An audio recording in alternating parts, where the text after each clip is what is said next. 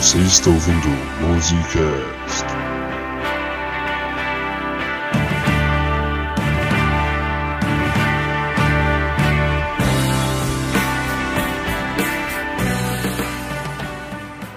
Porra, João, já é a quinta vez que tu não vem trabalhar, bicho. Que história é essa, porra? Agora você tem que abrir o jogo comigo. Não vem com essa desculpa fiada, não, que já não dá mais pra te segurar. É que porra que tu tá suspeitando que tua mulher tá te traindo, vê se pega ela no flagra? A essa altura, meu amigo, teu par de chifres já não consegue nem passar na porta direito. Porra, larga disso e vem trabalhar, porra. Senão tu não paga o aluguel. Ah, ah é?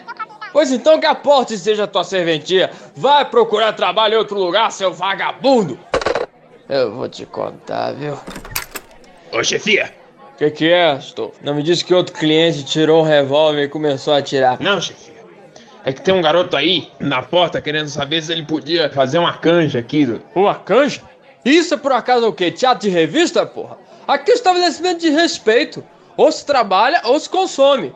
Não tem outra. Não, mas ele quer. Ele disse que toca piano bem, chefia. É, agora que o Geraldo tá por fora, não é uma boa é, a gente tentar dar uma chance pro outro cara? E quem é diabo desse garoto aí? Tem nome, por exemplo? É. Antônio Carlos Jobim. Quê? Antenor Celso Sem Fim? Não, Antônio Carlos Jobim. É, E que eu, eu devia conhecer, porra? Não sei. Ah, quer saber?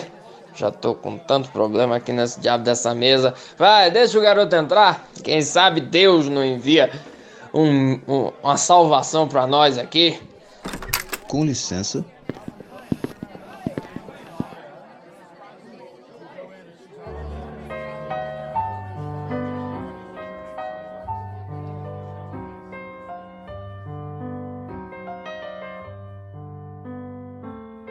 Bom dia! Boa tarde. Boa noite.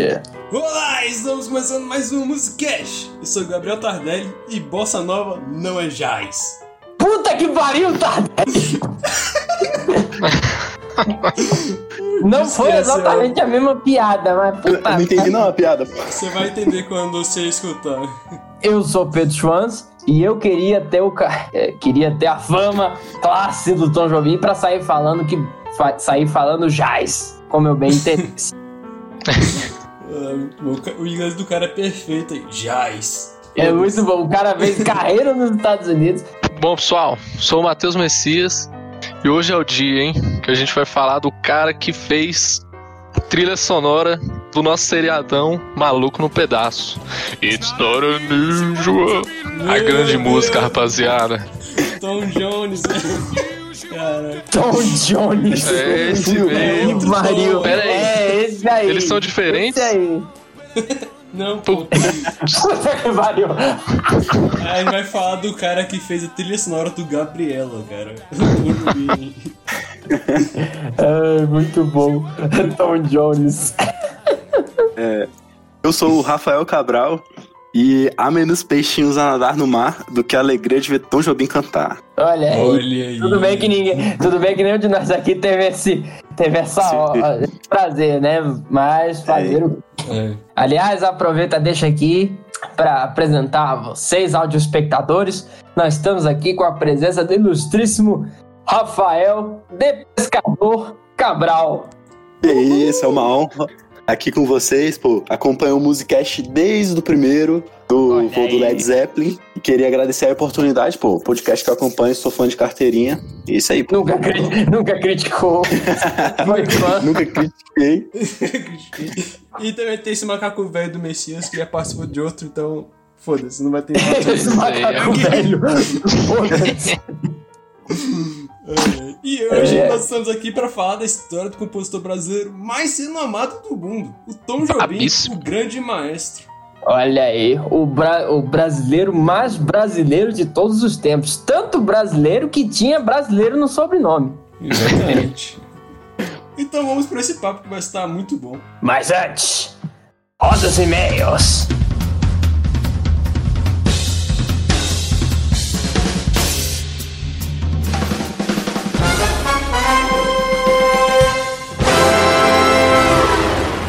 E agora, senhoras e senhores, antes da atração principal, com vocês a leitura de e-mails e gafes do Musicast.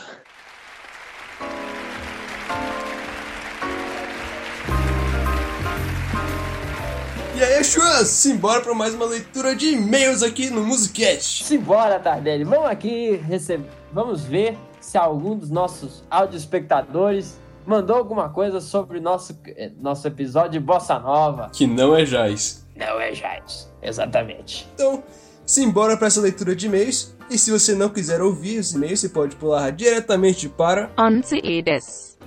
É, só tivemos um e-mail, cara, muito triste. É o Roberto Ousado, sempre aqui apoiando a gente nossa leitura. É, exatamente, como a gente já falou aqui, né?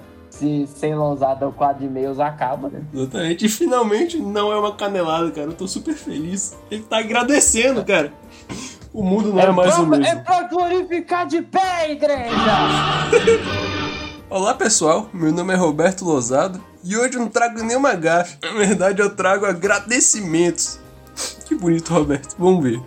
Antes eu era um cara que só escutava rock 24 por 7. E graças à Musicast, agora fui introduzido nesse maravilhoso mundo que é a música brasileira e eu estou adorando. Eu não sei se existe essa expressão, é, a, a expressão 24 por 7 em português, mas basicamente a ideia é que é todos os dias, to- é, 7 dias por 24 semana. horas, 7 dias por semana. É, é o que seria tipo todo santo dia É. aqui em português. Valeu de verdade. Espero que vocês cresçam muito e consigam mostrar os tesouros da música pra esse Brasilzão de meu Deus. E que nosso povo pare de escutar essa merda e volte pra esse nível de qualidade musical. Olha aí, grande lousada. Nunca critiquei, nunca critiquei. Nunca critiquei, sempre fui fã.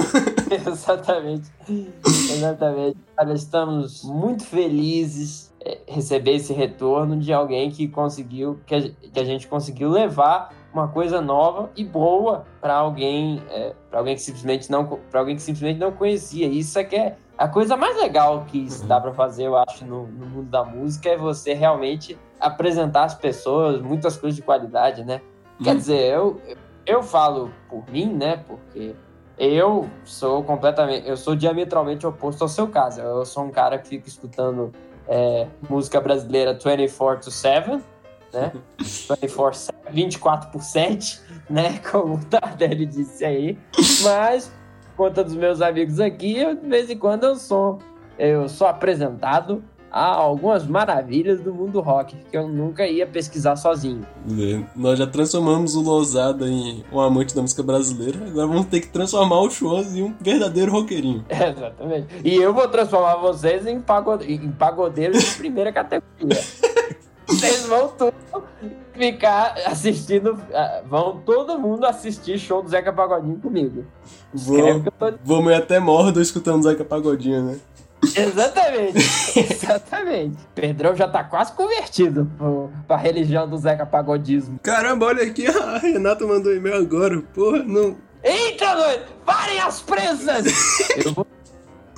Eu vou sair. E olha o título, nem só dos e-mails do Lousada vocês viverão. Porra. Olha aí! É pra glorificar de pé! Glória a Deus!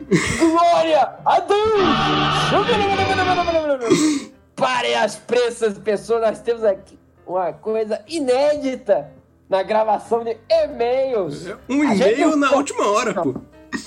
A gente não vai cortar, a gente não vai cortar isso aqui não. Vai ficar registrado pra todo mundo ouvir que nós aqui fomos salvos. fomos salvos pelo gongo. Salvos Exatamente. pela Renata. Que chegou igual Gandalf no, no final da. no amanhecer da batalha do abismo de Helm. Aqui, Renata Neves manda pra gente um e-mail chamado Nem só dos e-mails dos Lousada vocês viverão. Olha aí. Ok, vamos lá. Oi, meninos. Vem aqui uns recados aleatórios de uma das meninas do literário. Vim comentar do episódio sobre Rush, pois falei até com o Tardelli que achei as análises geniais e anotei algumas frases que mencionaram. Nunca tinha pensado no aeroporto ser uma transição para o mundo. Ou, dois pontos, não copie um baterista, copie 20. Ou pensar sobre o medo pelo diferente. Conhecendo mais a fala dos integrantes da banda, até comecei a escutar mais algumas músicas. São bem boas. Acho bem legal essa pegada de análise ligando com partes da biografia dos membros. Arrasaram. Isso é tudo. Abração. Olha aí! O melhor que ela falou dos integrantes, mas todas as frases que ela colocou aqui só veio de um integrante, que é o baterista Neil Peart. o cara realmente ele era genial. Olha aí, caramba, Renata. Muito obrigado pelo e-mail. Chegou aqui na hora certa. Exatamente, de última hora aqui. Chegou aqui. Não, não, de última hora, exatamente quando precisava chegar. É, quando a gente tava terminando de ler, já tava quase fechando aqui, aí veio o Quando e-mail toda dela. esperança estava perdida. Exatamente. Espero que mais e-mails assim aconteçam. Coitada da. Coitada da Renata. É, só colocamos uma responsa- responsabilidade enorme. Tem que adivinhar quando a gente tá gravando pra ela mandar. É, exatamente. não só dela, não. Ah, qualquer um que tá aí escutando, manda e-mail pra nós. É, vai que aí. você acontece de adivinhar que horas a gente tá gravando, né? Exatamente. É, mas então é isso, simbora pra esse episódio de biografia do Tom Jobim, que vai tá bom demais. Exatamente.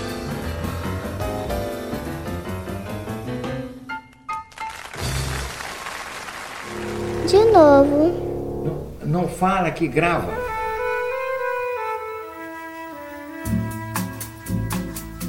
Tom Jobim, por onde começar? Então vamos lá, pessoal. Vamos lá, começar aqui falando desse nosso grandíssimo pau pra toda a obra, né? Queridíssimo Tom Jobim, Antônio Carlos Jobim, que foi um compositor, cantor, pianista, violonista, maestro e arranjador brasileiro. Eu estou aqui de frente Isso é imitação de quem? Marília Gabriela. De frente, frente com o Gabi. Tom Jobim, pô. Ele faz a. Ele faz a, a Marília Gabriela e eu faço o Tom Jobim. Pra ficar Ih, dizendo essa não é jazz. Ou 50% jazz.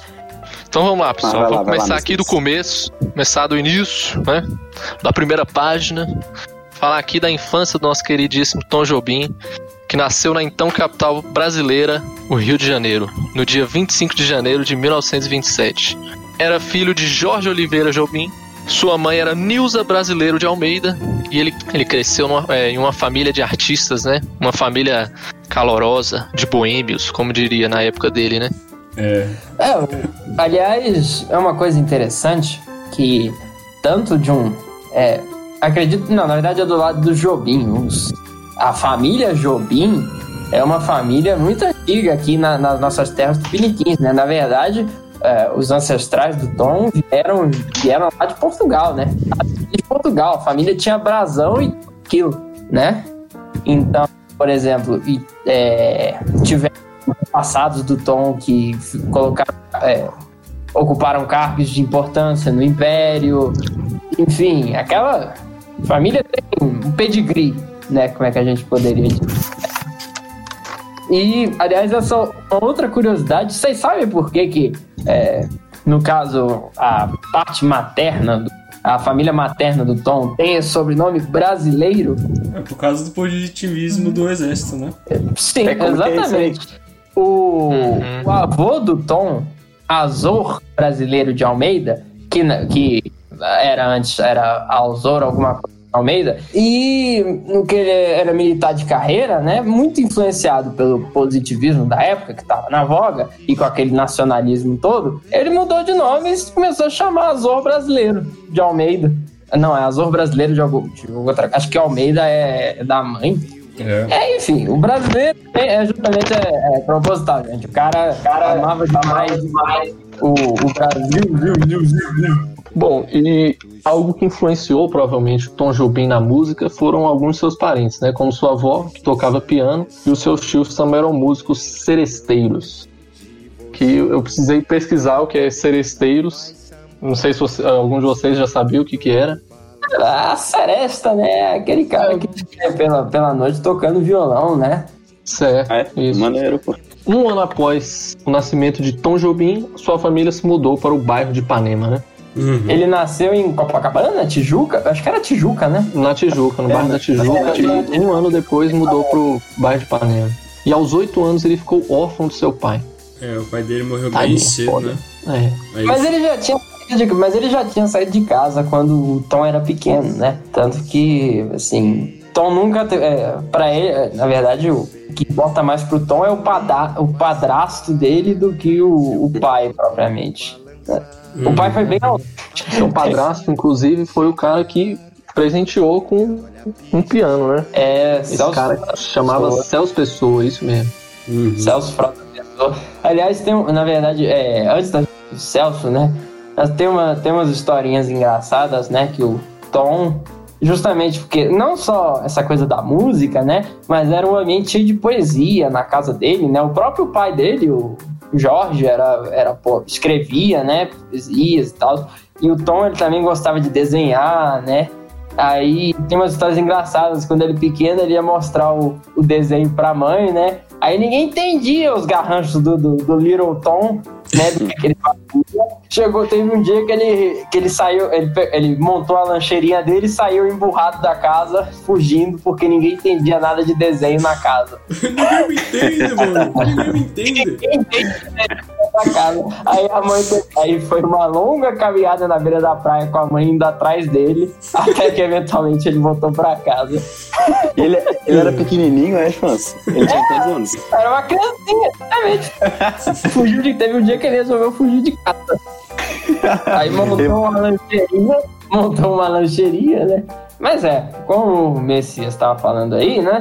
Justamente logo depois, é, uns anos depois, a mãe do Tom, Dona Nilza, vai casar com esse, com esse cidadão, funcionário público chamado Celso Frota Pessoa, né? Que vai ser realmente uma figura, vamos dizer assim, o verdadeiro pai do Tom Jobim, né? Vai ser a figura paterna que vai estar presente na vida dele, na infância, vai dar apoio, né? O primeiro piano, na verdade, é. não sei se vocês sabem, a, a mãe do, do Tom Jobim, né? Ela montou uma escola. Ela na casa que na casa que ela e o padrasto compraram, né? Ela montou uma escola, né? O colégio Colégio Brasileiro de Almeida Jobim, uma parada dessa. E era uma escola, tipo, a escola é a casa da família, da família Jobim. Assim, Tom morava numa escola, né? Tipo, acho que era jardim de infância, uma parada assim. E na garagem, no lugar desses, tinha um piano, né? Que era justamente para dar as aulas de aula de música, né? E naquele velho, Tom descobriu, né? A negócio dele, a, a coisa dele pro piano, né?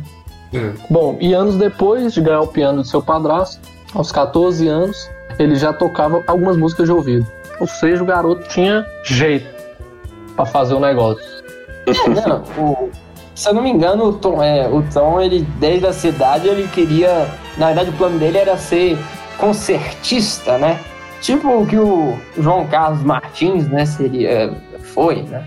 Ou, ou, né, Stravinsky, Chopin, né? Ele queria tocar esses, esses grandes clássicos da, da música erudita, né?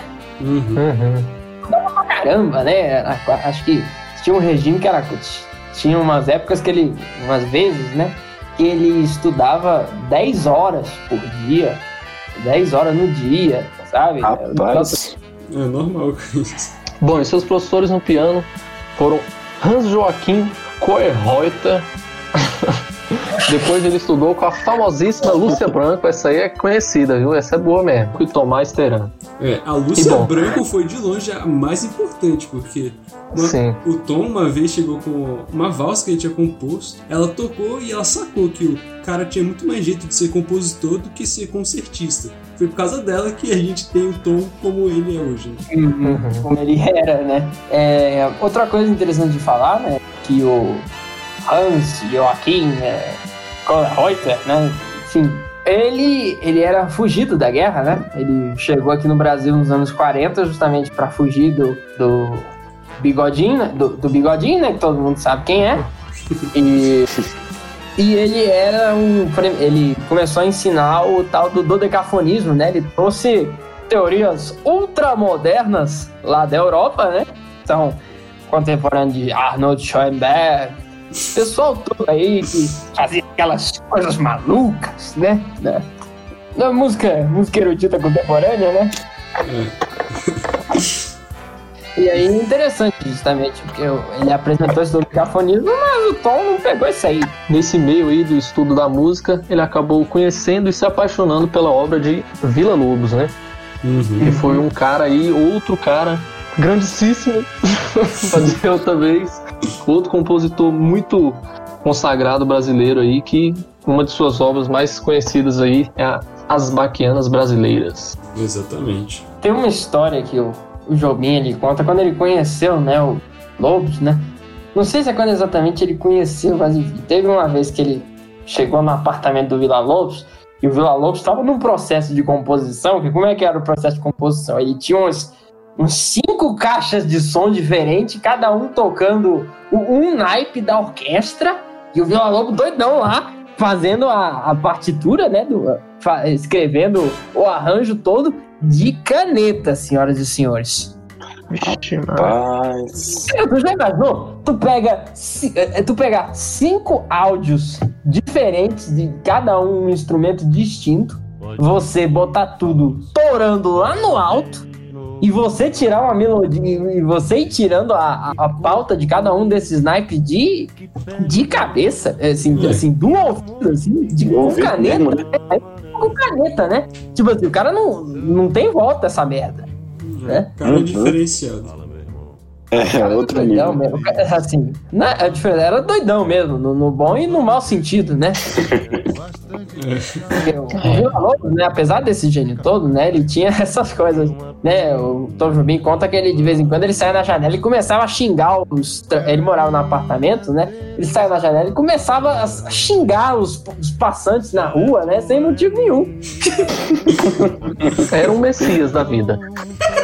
Assim, é aquela história, né, gente? É aquela história, né, gente? Todo- você pode ver, todos esses. Todos, essa, todos essas, esses gênios, né? Gênios, seja artístico, seja gênio intelectual, ele é zoado de algum jeito. Não tem Sempre tem um parafuso a menos. É, sempre tem um parafuso a menos. Vocês podem, podem pesquisar. Os caras, ou é uma mania, ou é algum, ou algum problema, né? Bom, mas enfim, aquela, voltando à história do- da- dos cinco aparelhos de som, né? E o Vila Lobos. Ver, né? O, Tom perguntava assim, mas Vila Lobos, como é que você.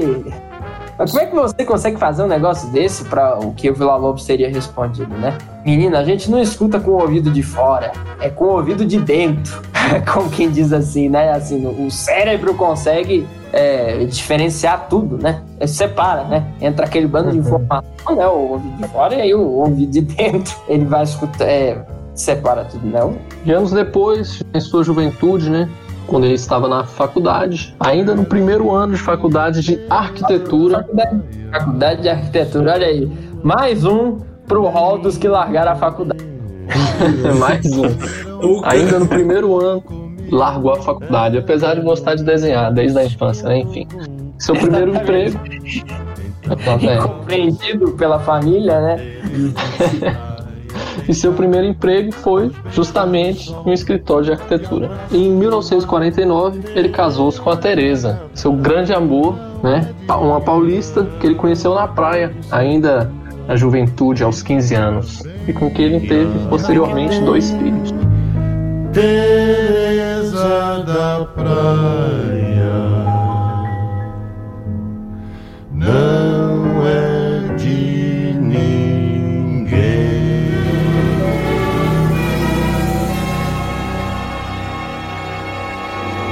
novo. Não fala que grava.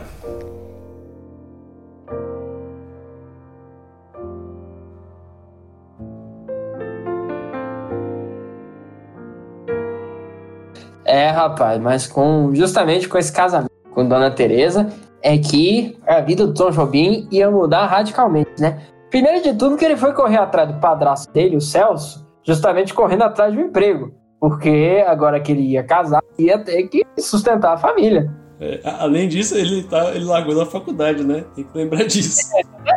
Pra faculdade, porra, vamos me casar, né? Do mesmo, do mesmo jeito, né? Só tinha uma saída pro nosso querido, pro jovem Tom, né? Arrumar um emprego. E aí é que começa, senhoras e senhores, a jornada do músico Tom Jobim pelos inferninhos do Rio de Janeiro, né? A gente não falou assim de maneira muito específica ah, do que que eram exatamente essas boates, né? Mas haviam havia um lugar em específico, né, no Rio de Janeiro daquela época, chamado Beco das Garrafas, né? Que tinha esse nome justamente porque os moradores do- dos apartamentos, né? Porque você imagina, a boate ficava no térreo, né? Só que aí o prédio tinha outras coisas, né? E aí os habitantes daquela, os habitantes daquela vizinhança tacavam as garrafas, tacavam garrafas nos no bêbados, nos boêmios que pensavam, mas era assim, era, era essa zona, né? Então, o Tom, quando começou, quando nós estamos aqui, né, em 1952, ele já tocava em várias boates. Inclusive, muitas dessas boates eram tipo assim, uma do lado da outra.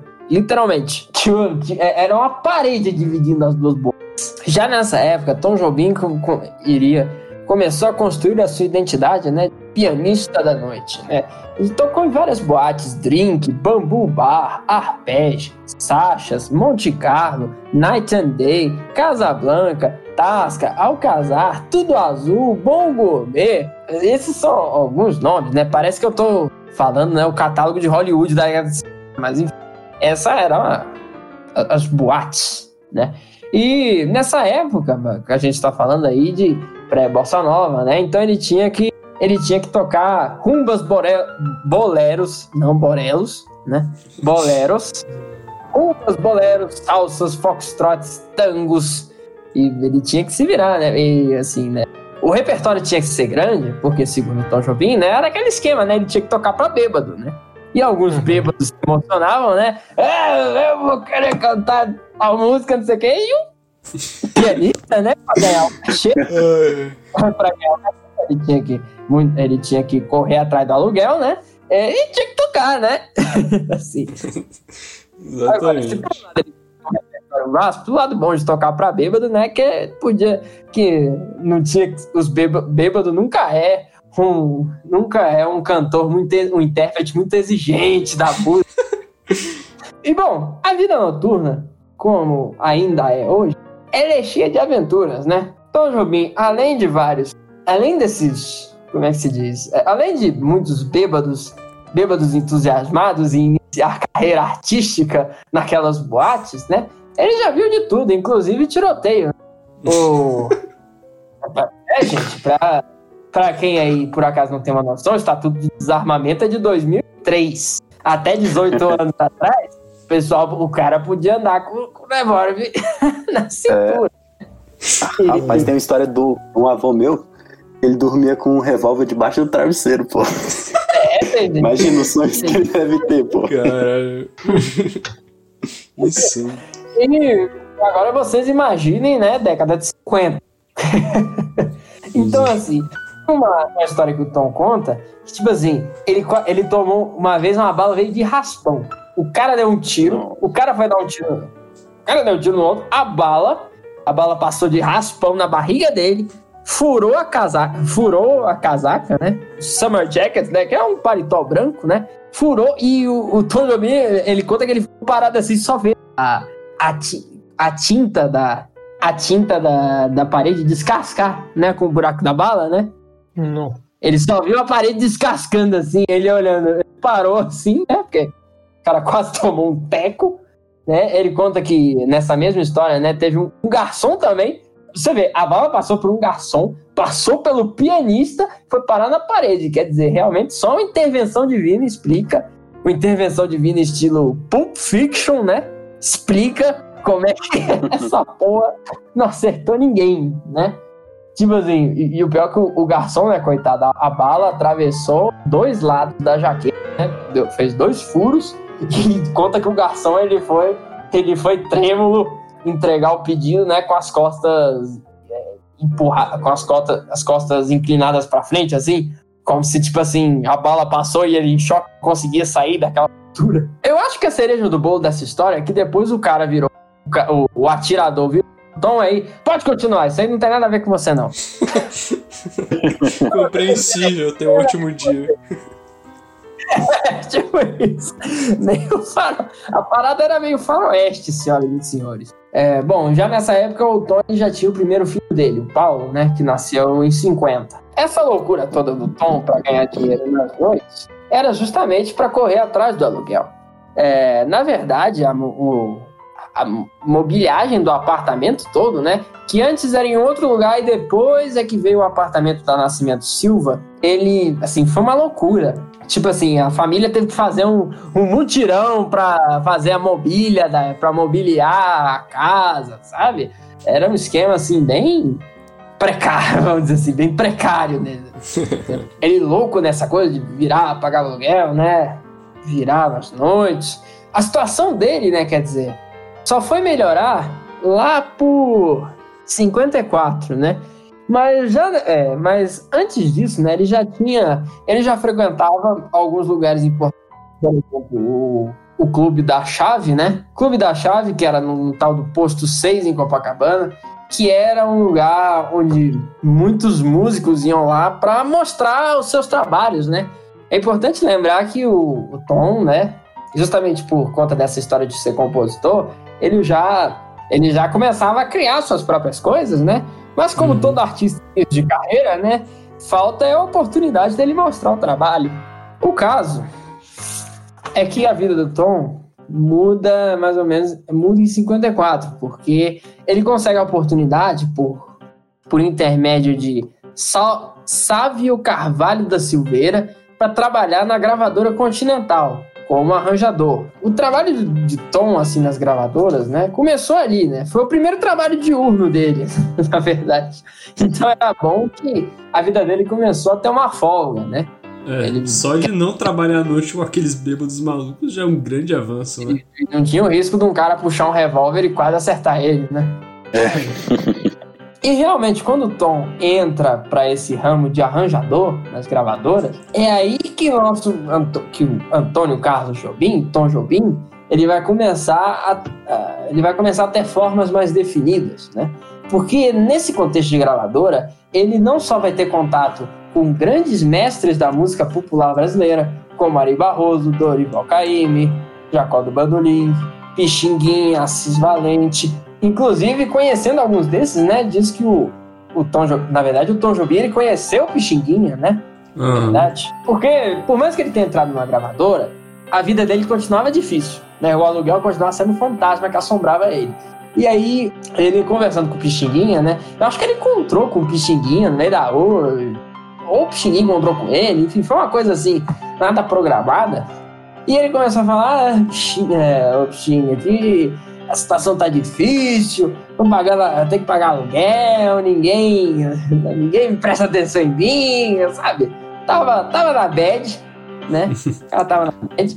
Disse que o Pixinguinha virou velho, meu filho, o importante é ser fe... o importante é, é procurar felicidade. Sabe como é que é? Pixinguinha, né? Da artista consagrada, né? E um poço de sabedoria, né? é. e, enfim, não só ele conheceu essa gente toda e teve contato com esses grandes nomes, né? Como ele também tinha contatos com vários maestros, como Léo Perati e Radamés Inhatali, né? Colegas de trabalho, que ensinaram muita coisa para ele, né? Uhum. E nessa, o Tom Jobim, ele foi inclusive compondo as primeiras parcerias, né? Na verdade, eu já estou aqui abarcando o período todo, né, de gravadoras, que ele começou na Continental, mas depois ele foi para Odeon, né? Ele ficou um pouco tempo na Odeon, porque depois da Odeon ele foi já carreira carreira solo, né? Quis virar produtor independente, né? mas esse foi um tempo é, profícuo, porque dali saíram algumas coisas, entre as quais a Sinfonia do Rio de Janeiro, que ele compôs com o Billy Blanco, né? Um grande parceiro dele dessa época, né? É. A Sinfonia do Rio de Janeiro, embora não seja muito conhecida, né? Na verdade, mundialmente desconhecida. Sinfonia do Rio de Janeiro, ela tem uma história engraçada que ela começou assim, o Billy Blanco ele tava andando de bonde, e aí no meio do que ele tava andando do bonde, ele teve uma epifania, né? Que são os meio que o bordão, né? Rio de Janeiro, que eu sempre eu hei de amar. E vai, que é um tema que é tocado a sinfonia inteira, né? Diz que quando ele teve essa epifania, ele pulou do bonde, ele saiu correndo, foi pro boteco mais próximo, que era onde ele ia conseguir ter um telefone, né, gente? Porque não tinha orelhão. É. E aí ele foi, ele ligou pra, pra casa do Tom, pra gravadora, às pressas. Tom, escute isso aqui. Aí ele recitou, né? E aí o, o Tom só lamentou que assim, o Billy, infelizmente, tinha essas ideias no meio da rua, né? Se, seria mais fácil ele pudesse ter as ideias no estúdio. o Tom também ia correr às pressas e anotar isso no guardanapo, qualquer merda assim, né? E aí surgiu a Sinfonia do Rio de Janeiro, que tem, que é uma, como próprio é uma ode à cidade maravilhosa, que conta com participações de vozes famosas da época, como Elisete Cardoso, os Cariocas e outros mais. Bom, outra, outra composição dele do Billy eu já comentei no episódio anterior, né, gente? Tereza da Praia. Se você quiser saber mais, vá escutar o musicast de Bossa Nova, né? Não vou ficar me repetindo. Não sei se a Tereza da Praia de Tom Jobim tem alguma coisa a ver com esta Tereza da Praia, né? Até onde a gente sabe, ele nunca disputou, ele não disputou Tereza Herman com nenhum amigo dele. Até quem sabe, né? sabe, né? Mas é aquela coisa, né? O Rio de Janeiro, o Rio de Janeiro não foi o cenário do cronista Nelson Rodrigues à toa, né? Todas as histórias dele são de verdade. Mas enfim, eventualmente nesse contexto de nesse contexto de vida noturna e de até depois das gravadoras, nessa nesse começo vagaroso do Tom Jobim, ele eventualmente iria conhecer um de seus maiores parceiros.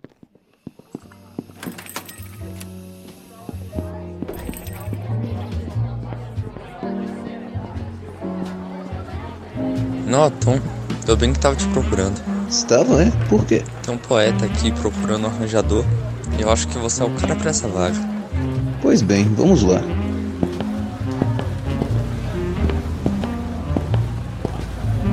Vinícius, este é Tom Jobim, arranjador da Continental.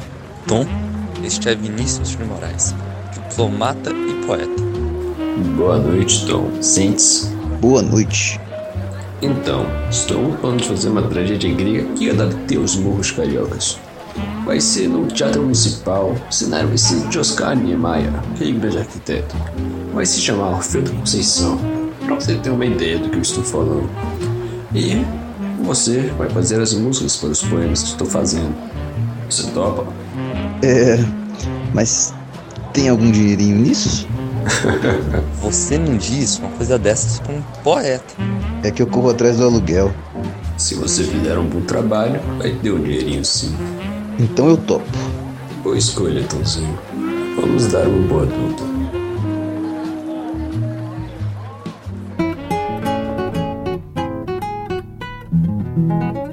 o poeta, diplomata e compositor Vinícius de Moraes. Aê! O brabo. Dessa parceria, né, posteriormente, a gente está falando isso de 56, 57, já no, já no famoso apartamento da Rua Nascimento Silva 107, embora que ele ainda não estivesse ensinando para Elisete as canções de Canção do Amor Demais, mas compondo com Vinícius de Moraes, ele estaria compondo a trilha sonora da peça Orfeu da Conceição, né? Que eu também já mencionei aqui no, no Musicast de Bossa Nova, né? Mas vale a pena mencionar de novo, porque, se eu não me engano, eu não tratei muito profunda, é, de maneira muito aprofundada, né? Bom, é aquela história que você já conhece, né? É o, é o, é o Orfeu, o Orfeu da Grécia que resolveu resolveu resolveu reencarnar como, como negro numa favela e o seu e o seu inferno é o Carnaval do Rio de Janeiro. Né? Mas na segunda-feira. Numa segunda-feira. Exatamente. É, e aí foi aquela coisa toda, né? Regado muita cerveja, né? Porque nessa época o, acho que o Vinícius ainda não tinha apresentado o tom ao whisky, né? Que depois ia ser o, a, a, a bebida, bebida sempre presente, onipresente nas composições, né? e, e, e bom, é, eu acho que é interessante comentar dessa vez, que eu não comentei, é que depois que a peça fez um sucesso, né? Com aquela coisa, o, o cenário foi produzido pelo Oscar Niemeyer, né? Era, uma, era, era o mais próximo era o mais próximo que a gente podia juntar de uma favela parecida com Brasília, né? Era tipo, era de uma favela, tipo assim, era uma favela só que com cara de Brasília, tipo assim, as é o mais próximo que a gente consegue chegar, né? Eu acho que é interessante de comentar que depois foi produzido um filme, né? Uns produtores franceses E é curioso que para esse filme, o Tom ele teve que compor outras músicas, porque os franceses queriam faturar um dinheirinho, né? Porque as É. músicas da época já estavam protegidas por direitos autorais, aquela coisa toda. Então, os franceses, para faturar, de, para ganhar um, um money, uns, uns cruzeiros, né? Ganhar uns cruzeirinhos, eu acho que são cruzeiros, né? Porque, gente, história da moeda brasileira, se é que tem alguém, se é que tem alguém aqui que não é brasileiro, gente, his- história da moeda bra- brasileira é uma zona. um milhão de moedas até chegar ao real.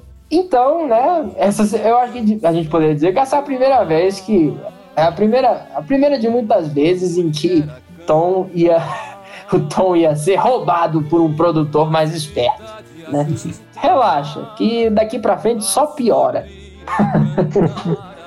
Enfim, nessa história, o Tom ele já conseguiu uma reputação, junto tudo com a parceria com o Vinícius e por conta dos sucessos que ele produziu com Orfeu da Conceição, né? Se todos fossem iguais a você, na Lamento no Morro, Manhã de Carnaval e outras, né? A gente já tinha, né? O Tom Jobim ele já tinha, já tinha mais classe, né? Ele era mais classudo nessa época, né? Não obstante tudo isso, Tom ele iria ia ter outra mudança radical na sua vida por intermédio de um baianinho que até então já era estava trabalhando só com conjunto vocal, né? Já tinha passado dois anos em um ostracismo, né? Um tal de João Gilberto que ninguém conhece. É, traria, traria uma batida e um bando de músicas diferentes e dessa parceria sairia uma coisa completamente diferente, né? Que se concretizaria lá em 1958 como a bossa nova. iguais a você.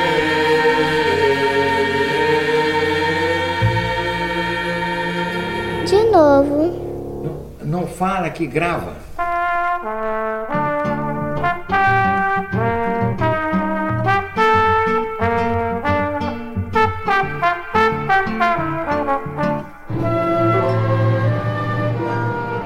Como a gente já falou no episódio 19 sobre o Bossa Nova, depois que o João Gilberto voltou pra Bahia e lá finalmente conseguiu achar a batida da Bossa Nova, ele volta pro Rio de Janeiro e vai bater diretamente na porta do Tom para mostrar essa batida.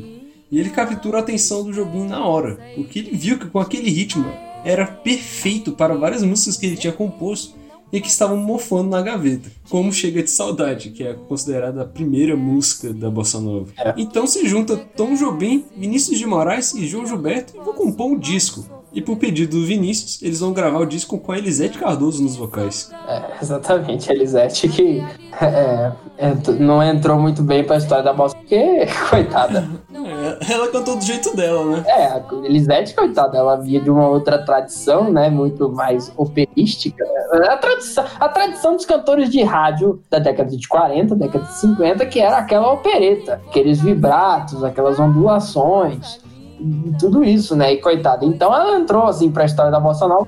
O que não fazer quando você quer cantar bossa nova? Se quiser cantar Bossa Nova, tem que ser tipo o João Gilberto, quase cantando pra dentro, né? Só que, por favor, gente, não. Mas pelo amor de Deus, gente, não tenham a exigência do João Gilberto. Por favor. É, caridosos com seus colegas musicais. é, não pule na jugular dos seus arranjadores. É, não queira pular a jugular. Não fique. Especialmente se você tem um ouvido, se você tem um ouvido bom, tente se controlar um pouco e não fique. E não fique criticando o coitado dos músicos só porque ele errou uma nota. É, não seja a mulher do desafinado. Exatamente. Porque aquela mulher é chata pra caralho, velho. O cara errou uma coisa. Não, não gosto mais de você, vai se fuder. Por falar em desafinado, né, Tadeu? Nessa época também surgem as grandes parcerias de Jobim com seu amigo Newton Mendonça. É. Muito Mendonça, que infelizmente morreu cedo, né? E não fez tanto sucesso. Mas ele foi tão. Não tão importante, mas foi bem importante com o Tom Jobim. Assim como o Vinícius de Moraes É. foi importante. Exatamente, né? Como a gente já disse no episódio 19, é, as parcerias Jobim e Mendonça meio que estabeleceram o, o manifesto Bossa Nova, se a gente pode dizer assim, né? É, ou o, o, o órgão da Bossa Nova, né? Que é o, o conjunto de princípios. Um conjunto de princípios daquele movimento musical. Uhum. A história, tem uma historinha que conta que, que eu já falei no episódio passado, que Jobim e Jobim Mendonça escreveram isso num contexto para sacanear os, crooners que acompanhavam eles no- nos inferninhos que eram desafinados pra caralho, né? E resolveram fazer um melô de defesa dos desafinados, né? Que, apesar dessa historinha, acabou se tornando de fato um manifesto, um, manifesto da um, um dos manifestos da Bossa Nova que permitia que, com muito humor e sagacidade, defendia que a gente não. que essa coisa de. é, defen- é, defendia que. assim, defendia uma coisa mais solta, né? Então, assim, né? Porque é toda a mensagem da música, né? Se você disser que eu desafino, amor, saiba que isso em mim provoca imensa dor. Quer dizer, o crush vai, vira na tua cara e diz, porra, tu desafina pra cacete, né? Você canta mal, cara. Você canta mal, aí você manda ela tomar no cu, né? Só privilegiados. Tem o ouvido arrombado que nem o seu, vaca. Tem o ouvido arrombado que nem o seu. Eu possuo apenas o que Deus me deu. E aí, justamente, é um. Aí que vem a parte da rebeldia, né? Se você insiste em classificar meu comportamento diante musical, eu mesmo mentindo. O que é engraçado, né? Porque ele tá. Porque ele, ele admite que ele tá. Ele admite que ele tá. Que ele tá ali. Que ele tá roubando, mas ele precisa argumentar que o quê? Que isso é bossa nova. Que isso é muito natural. Quer dizer, todo mundo lembra, acho que desafinado, justamente porque é uma das primeiras músicas que faz referência direta à bossa nova, né? O movimento da bossa nova, né? E por mais que isso, por mais que assim, é, a bossa nova, o cantor, ele canta, ele, ele, ele não canta desafinado, né? Na verdade, ele canta, ele canta junto com a, com a melodia, né? Isso é uma das características da bossa nova, né? Ele canta, ele canta aquilo que ele tá tocando. Acabou que isso também é, acaba fazendo um paralelo justamente com a, a briga que a bossa nova teve que ter para se consolidar em, diante as, as frentes mais conservadoras. Não, isso aí é jazz, é, aquela coisa toda. E aí tem um- umas partes mais engraçadas né? O que você não sabe, nem sequer pressente, é que os desafinados também têm um coração. Se é que você não percebeu, né? Sua criatura desalmada. e aí vem a parte mais engraçada, né? Que é fotografei você na minha Rolleiflex. Que aliás, esse é um verso que tá ali no meio do, do nada, sem eira nem beira, né? Mas é uma piadoca muito bacana. Que é Rolleiflex era uma, uma câmera, câmera fotográfica antiga, né? Acho que é alemã, né? E aí revelou o que que ela revela? A sua enorme ingratidão. Toma essa. Ai, ai.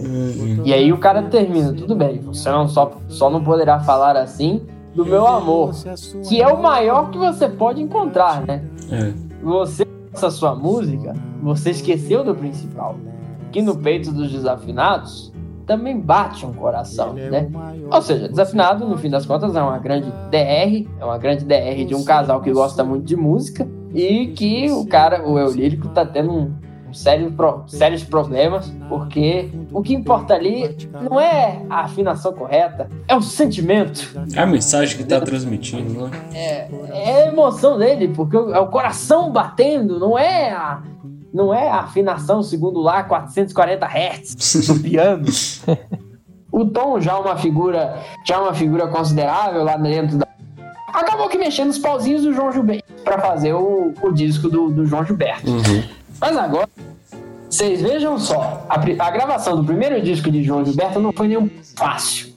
João Gilberto, não, é, João Gilberto só começou a ser mais gente. Se ele implicava com um trequinho, fosse na orquestra, fosse na bateria, fosse na questão dos microfones, fosse na afinação do violão que ele estava tocando, aí tinha que parar tudo e tudo mais. E, e assim, ele não tinha filtro, xingava o, o Tom na frente, xingava o Tom, que, que era uma. que matando os arranjos de cordas e tudo mais. Quer dizer, situação, a, situação de fato viveu, vivia numa corda bamba, porque eu imagino que che- chegava em situações que era realmente um cabelo cair pro Tom Jobim voar na jugular do João Gilberto e o João Gilberto na, na mesma reação, numa reação de igual velocidade, voar na jugular do Tom Jobim. Era, cara, era um negócio do João Gilberto não era nada fácil, não. hein? Só pra vocês terem uma noção, a, a gravação durou quase um mês. A gravação mês? desse LP. Cara, um LP, Mas- um mês pra gravar um LP. Pra você ver que o, a, a minha afirmação de que tava por aqui pro, pro Tom e o João saírem num WWE ali no meio do estúdio, que é com direito à quebra de, de violinos e violões, né? Violinos e baterias, né? O fato é que depois de um mês, é, em um LP que, em que João Gilberto gravou a sua versão de Chega de Saudade, essa sim, uma versão, aute- vamos dizer, autenticamente bossa nova, com ele cantando baixinho e o negócio do violão e tudo mais. O estúdio saiu do forno, né?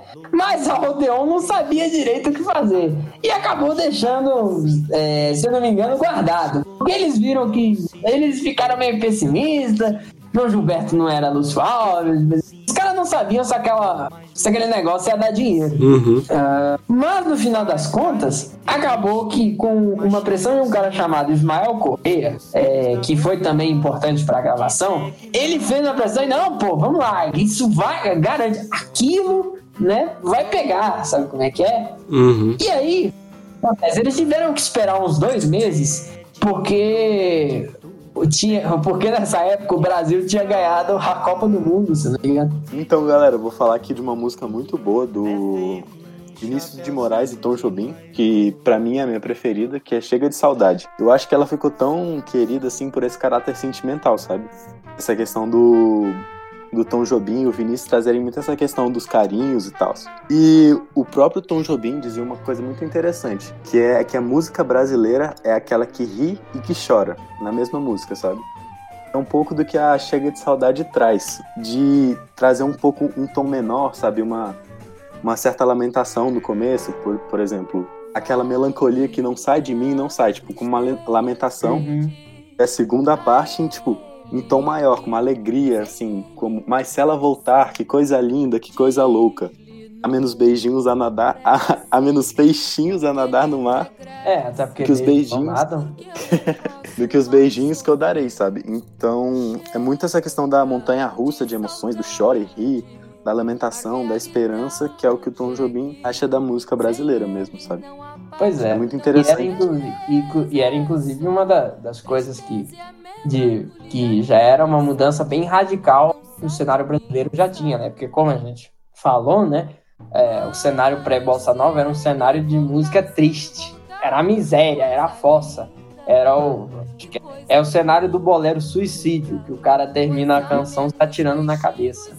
Então, realmente, porque é, a Chega de Saudade, né, como várias outras músicas da Bossa Nova, elas trazem de volta a alegria pro, a alegria para a juventude brasileira. Tipo assim, tudo bem, você pode até sofrer, né, com a oscilação de emoções, mas você também pode sorrir, né? Você ainda pode sorrir, você ainda pode ser otimista, né? É, exatamente, mas isso aí. Tem, tem essa questão de trazer essa alegria, essa esperança mesmo, que se ela voltar, Uhum. tipo assim, essa esperança, sabe? E é legal que na segunda parte, como ele ganha essa autoconfiança, sabe? Ele fala assim, pô, é, nos meus abraços, apertados assim, calados assim, e beijinhos e carinhos, sabe? Ele começa a se ganhar essa autoconfiança e fala, pô, eu consigo, con- tipo, conquistar essa, essa menina e tal. E ele faz a comparação da Reconquistar, prim- no caso. isso, reconquistar a chance, exatamente. E faz analogia dessa primeira parte de ele tá lamentando, sabe, de acabar com esse negócio de eu viver sem você. E na segunda parte já tem até a frase Pra acabar com esse negócio de você viver sem mim, sabe? Ele já ganha essa autoconfiança. Uhum. É muito interessante esse essa música traz, sabe, essa, essa Uhum. questão da muito legal mesmo. E até a Garota de Ipanema tem esses dois esses, do, esses duas partes, sabe? A primeira parte mais tranquila. É, não, só que mais Garoto de Ipanema é o bando de velho tarado cantando pra uma garota de 19 anos. É, exatamente. E depois, Não, é, reclama- mas- e depois reclamando. É. né? Ai, porque estou tão. Não, exatamente. tá um velho tarado no bar no meio da tarde, cara. É por isso que tu tá tão sozinho. Como eu sempre, como eu sempre, como eu já disse, mas digo de novo, né? Ainda bem que Garota de Ipanema foi composta na década de 60, porque senão, se fosse hoje em dia, por exemplo, Elo Pinheiro tava aí processando Tom e Vinícius, que provavelmente iam ser cancelados no Twitter. com É certeza, porque ser cancelados. É. Agora uma música que eu queria comentar o episódio inteiro. Então vamos lá. Vamos fazer a análise de. um- Eu já ia falar em inglês o nome da música. É Samba de uma Nota Só. Então, análise musical! Kowalski, analysis. Então, a música é toda pautada na metalinguagem e declaração de amor. Metalinguagem, caso vocês não saibam, é quando a arte fala sobre ela mesma, que no caso da letra, no caso, a letra fala da própria melodia. Então, vamos começar. Eis aqui esse sambinha feito numa nota só. Aí você pergunta, mas como assim uma nota só? Eu tô ouvindo várias notas. Mas aí a gente, você está falando da harmonia, que é a parte dos acordes, né? A música conversa com a melodia, que no caso é a melodia da voz. Então, presta atenção aí. Eis aqui este sambinha feito numa nota só. Outras notas vão entrar, mas a base é uma só. Esta é outra consequência do que acabo de dizer, como sua consequência inevitável de você. Aí não, Tardelli, estou ouvindo outra nota. Pera lá, camarada. Foi exatamente isso que ele falou. Outras notas vão entrar.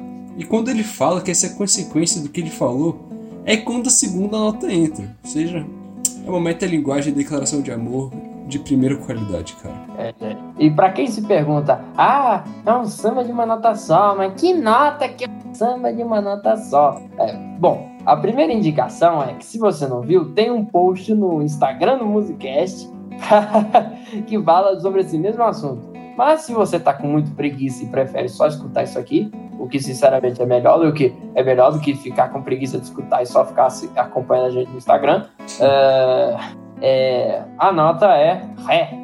Exatamente. É. É o Ré, nosso querido Ré, Ré, Ré, Ré. E aí a nota, que é a que ele acaba de dizer, depois é Sol. Uhum. Quanta gente existe por aí que fala tanto e não diz nada, ou quase nada. Já me utilizei de toda a escala e no final não sobrou nada. Não deu em nada. Agora tem nota pra caramba, né? É, é a parte mais, é a parte mais difícil de toda a música. Se você, se você para pra, pra aprender isso aí, o resto da música, depois você, domina a música em, do- em dois tempos. É, o cara vai, vai passeando pelas, pela escala inteirinha. Mas é exatamente isso, pra provar o ponto do eu lírico. Tem muita gente que fala muito e não diz nada, assim como tem músicos que usam toda a escala e não dá em nada. Que nem a galera da fritação, é exatamente, é uma indireta pra vocês, caras. E às vezes, menos é mais, e é por isso que o lírico vai voltar. Voltei pra minha nota como eu volto pra você. Vou cantar em uma nota como gosto de você. O meu lírico volta pra nota original, aquele ré, como ele volta pra amada. E vai cantar em uma nota só. Vai ser sucinto pra falar de como ele gosta dela. E quem quer todas as notas, ré, mi, fá, sol, lá, si, dó. Fica sempre sem nenhuma, fica numa nota só. E quem quer ficar de meia hora, enrolando, vai ficar sem nada. E, e ele termina pedindo pro ouvinte ficar numa nota só, né? E aí eles lançaram o, o LP do do Roberto, né? E o negócio começou a circular e ah, parou nas mãos dos disc jockeys, né? Uma época em que ainda não eram chamados de DJs. Começou a circular e começou a tocar nas rádios. E aí o negócio realmente, bum, explodiu. De fato, foram 1 minuto e 59 segundos, né? A duração da, da gravação de Chega de Sal. Mas foram quase dois minutos, né?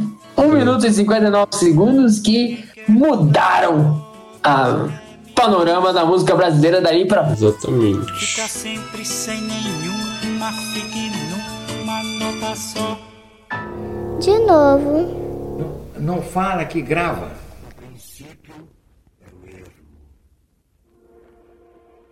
Em 1960, no final do governo do JK, ele estava lá naquela pressa, né, para construir Brasília, ainda na gestão dele, porque o cara começou a construção da Sim, nova mas tá- capital, ele queria na gestão dele, foda-se o próximo. É, mas é óbvio, Tardelli. Todo, todo político, desde que, desde que Pedro Álvares Crava- Cabral pisou, botou os pés nessas terras de Tupiniquins, todo político brasileiro, todo político, ele quer, ele quer fazer as coisas no mandato dele. É, óbvio, Foda-se.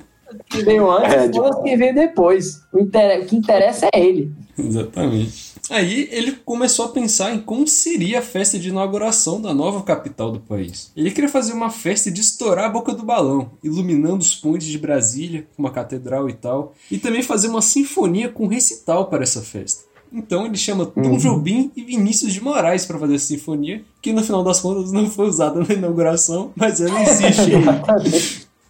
Exatamente, a Sinfonia de Brasília. Se você é como nós aqui, morador deste quadrado chamado Distrito Federal, e quer e, e anseia e anseia por alguma referência na cultura nacional que consiga traduzir a, a capacidade dos artistas locais, vai escutar Legião Urbana, porque a Sinfonia de Brasília ser- a Sinfonia de Brasília não presta. Ai, sacanagem.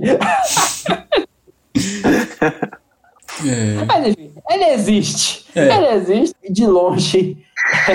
Trabalhos menos famosos do Tom Jobim, mundialmente desconhecida, né?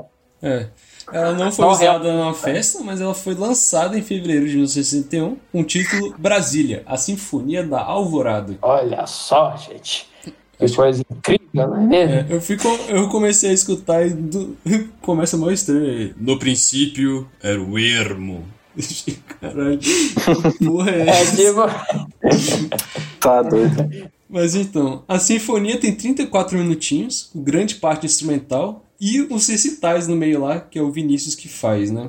E esse recital é exatamente fala de forma romântica sobre a história da construção de Brasília, mas sinceramente é chato pra caralho essa parte. É, gente, você já vê que.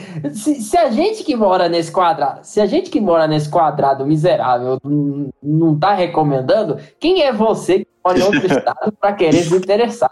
Sinceramente, assim, aliás, é, mu- mudando um pouquinho, sinceramente, assim, Brasília realmente só tem político mesmo, porque não tem nada. Tem nada. Político e Legião Urbana, respeito. Exa é, exatamente. Região urbana. E Legião Urbana, porque, sinceramente, se você quiser visitar algum lugar do Brasil, vai visitar Bahia, vai visitar São Paulo. É, fique né? no litoral, no litoral. É, exatamente. Ou vá para Amazonas, né? Se você quiser ser bem explorador, né? É. Ficar no litoral litorando. É, ou vá pro interior mesmo, tipo assim, Amazonas, Mato Grosso, esse pessoal aí. Você É. vai ver coisas bonitas também. Mas aqui nesse quadrado enxuto, porra, É, mas apesar dessa parte ser chata pra caramba, a parte instrumental até que é bem legal. O Jobim mandou bem. Mas vale a pena escutar só pulando esses, esses recitais, só ouvindo os, o instrumental. Mas já aviso aqui que a versão que eu ouvi no Spotify tem umas partes lá que são estouradaças. Eles cagaram quando eles colocaram no Spotify. Eu duvido que seja assim no original, mas é tudo estouradaço. parece música de meme, né? Parece É. o. Parece música de meme. Parece a Universal, aquele, o tema da Universal. Tu, tu, Exatamente. tu. Ai, que loucura. É. De novo. Não fala que grava.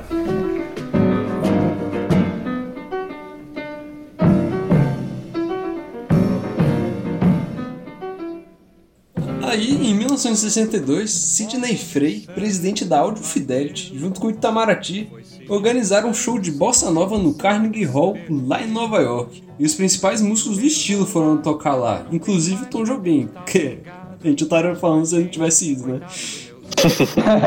Ó, spoiler, gente. Tom Jobim foi. O, o de Bossa Nova tá errado.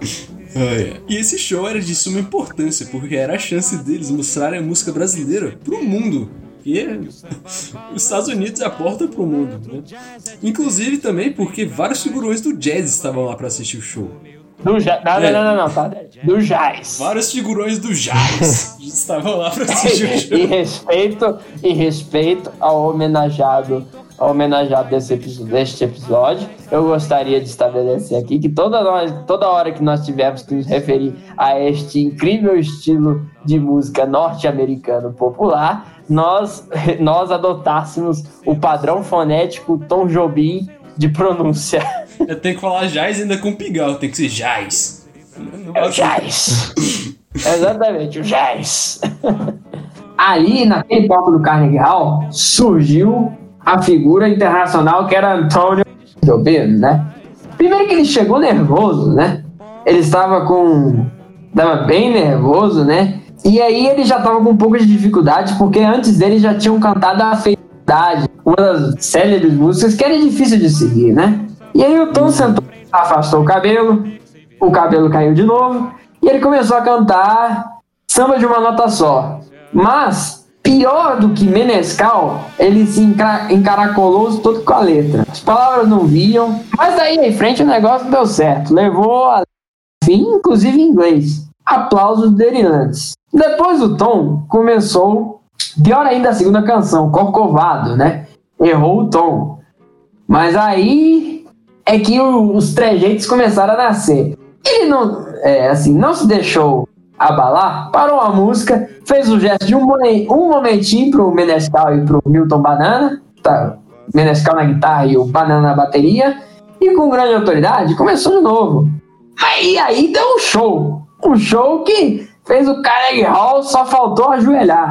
Tom levantou, Tom levantou do piano, tropeçou no microfone como se fizesse isso todo dia, mas foi chamado de volta aos aplausos. Então disse no melhor inglês da noite, superado apenas pelo mestre cerimônia: It's my first time in New York, and I am very, very glad to be here. I'm loving the people, the town, everything. I'm very happy to be with you. E de fato, para quem nunca saíra do Brasil, o inglês era quase perfeito demais de Castro. Eu, particularmente, digo, pra quem depois ia falar jazz, eu realmente acho engraçado que Tom Jobim falasse um inglês tão, tão polido assim.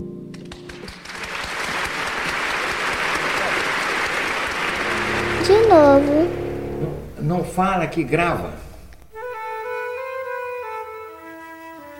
E depois desse show no Carnegie Hall, ainda lá nos Estados Unidos, Tom Jobim se reuniu com Klaus Augerman, outro arranjador de sucesso, para fazer o seu primeiro disco solo. Ele até mostrou aquela primeira valsa que ele compôs, que ele mostrou para Lúcia Branco, e o Klaus gostou bastante, ele até arranjou essa música, que depois virou a música Ah. Imagina. É bem legal essa música. Ah, que bacana. É, realmente, ela é muito legal. Ela é Hum. muito bonita. É. Mas é, a Imagina não entrou nesse álbum, né? Pô. É verdade, a gente tá falando do The Composer of Desafinato Plays. Yes, baby. É isso Thank you. Aí então o Klaus arranjou vários sucessos do Tom e foram gravar esse álbum. Jobim tocou o piano e o violão pra dar aquele ar de latino que toca violão, né? É, é basicamente pra satisfazer o estereótipo dos, dos vendedores norte-americanos. Olha aqui, nós temos latinos! Nós temos latinos que tocam violão! Yes! Oh, Yes, yeah! Yes, baby! Aí ele tocou piano e violão. Claro que não ao mesmo tempo, ele não é o super-homem. Mas ele tocou o violão como um overdub, né? tá maluco, rapaz? É claro que ele tocou violão! É o Tom Jobim, pô, Tom Jobim.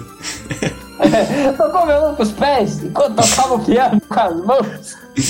É, e ninguém cantou nesse álbum, porque esse álbum foi um instrumental. E em agosto de 1963 esse álbum é lançado. E ele fez até que um grande sucesso, aumentando ainda mais a popularidade da bossa nova no exterior. Mas nada perto do sucesso do próximo trabalho que ele iria fazer. Pera aí.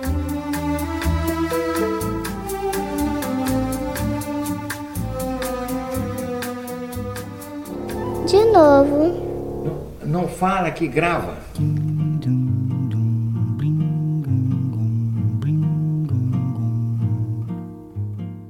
Ainda nesse ano, em 1963, além da collab entre o Tom Jobim e o Klaus Augerman, outra estava sendo organizado, a Stan Getz e João Gilberto. Além desses dois, eles também chamaram o Tom para fazer os arranjos e tocar piano, o Milton Banana para tocar bateria e a esposa do Gilberto, a Astrude Gilberto, para cantar em duas músicas, que é Garota de Ipanema e Corcovado. Na verdade, tem aquela história, né? Que a Astrude ela entrou, ela entrou cantando depois de muito insistir, porque o, o João Gilberto não queria. Né? E ainda bem que ela fez isso, porque foi o maior acerto da carreira dela foi ter insistido, né? É, porque depois ela não ia cantar outra coisa.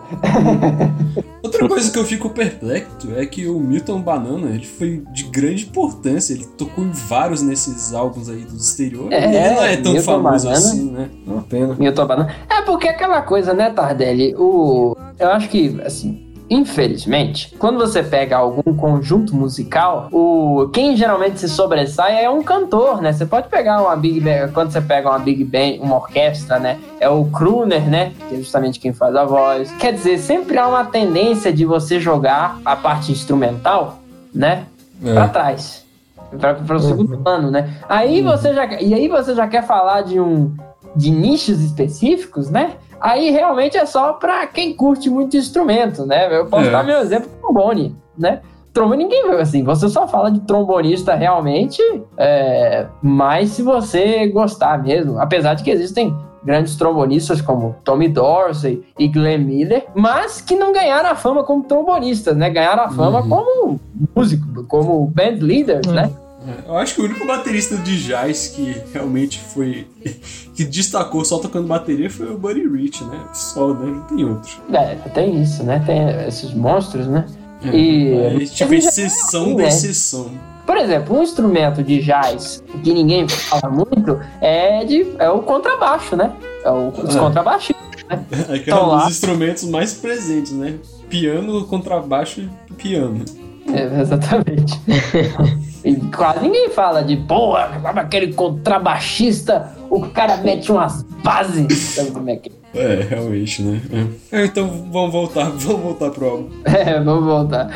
O álbum foi gravado em só dois dias, em contrapartida daquele LP que foi gravado em um mês. Esse álbum foi gravado em dois dias. Em março de 1963 e foi lançado só um ano depois. Os caras, os, os produtores resolveram calar a boca do Roberto, né? Aí eles viram que aí 90% da produção foi muito mais rápida.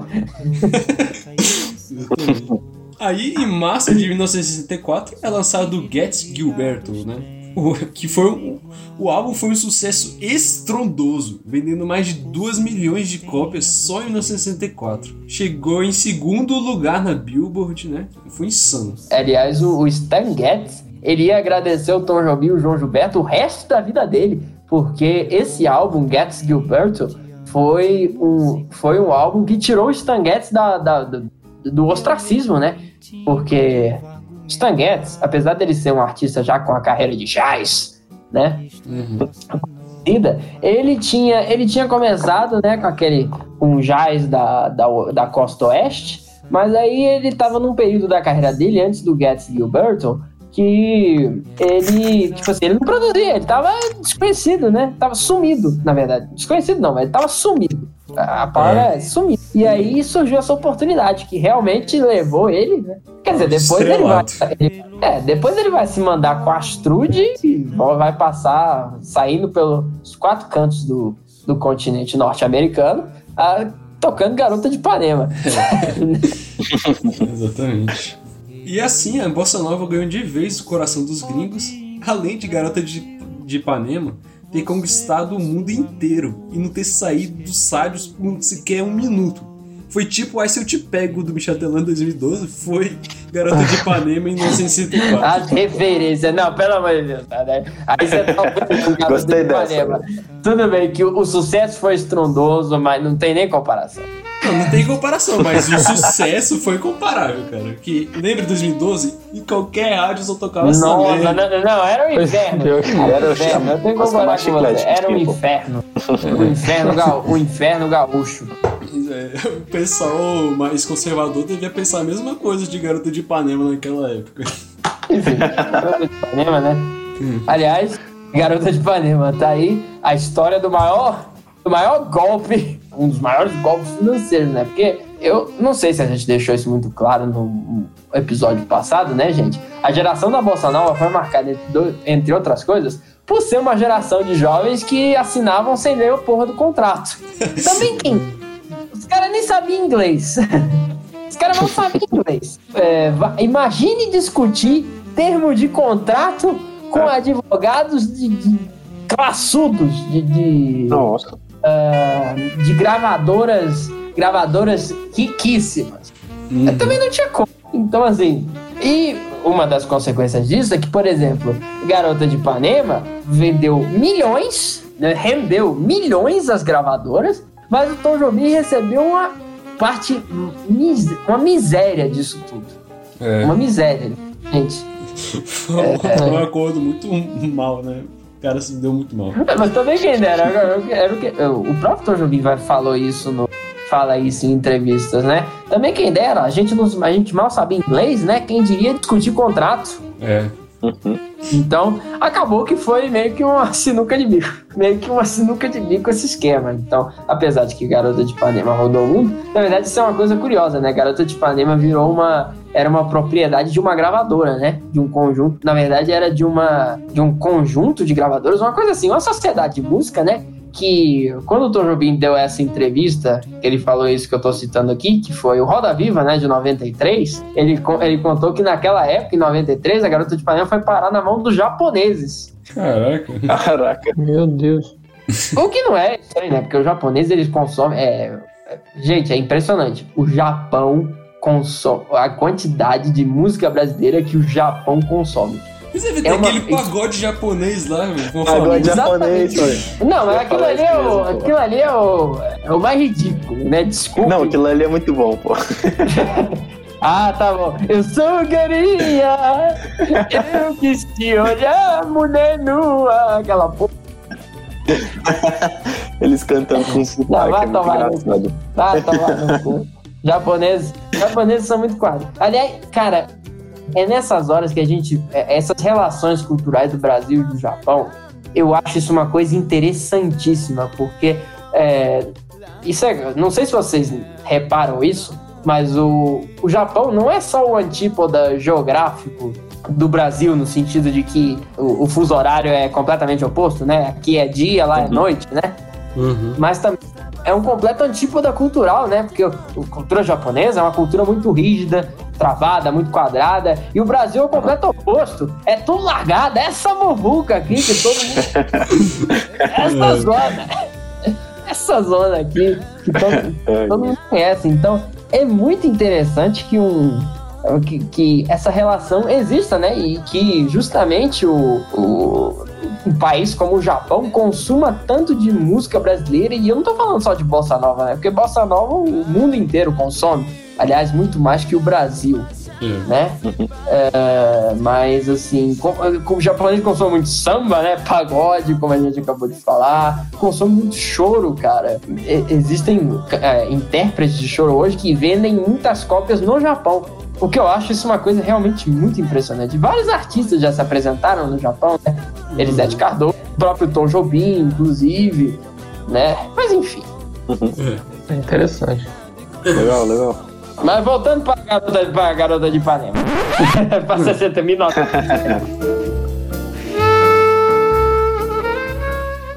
Esse álbum, Gets Gilberto, ganhou o Grammy de melhor álbum do ano, melhor disco de jazz, melhor arranjo não clássico e Garota de Ipanema ganhou o Grammy de melhor gravação do ano. Então foi bem conquistador nesse game, né? É, gente.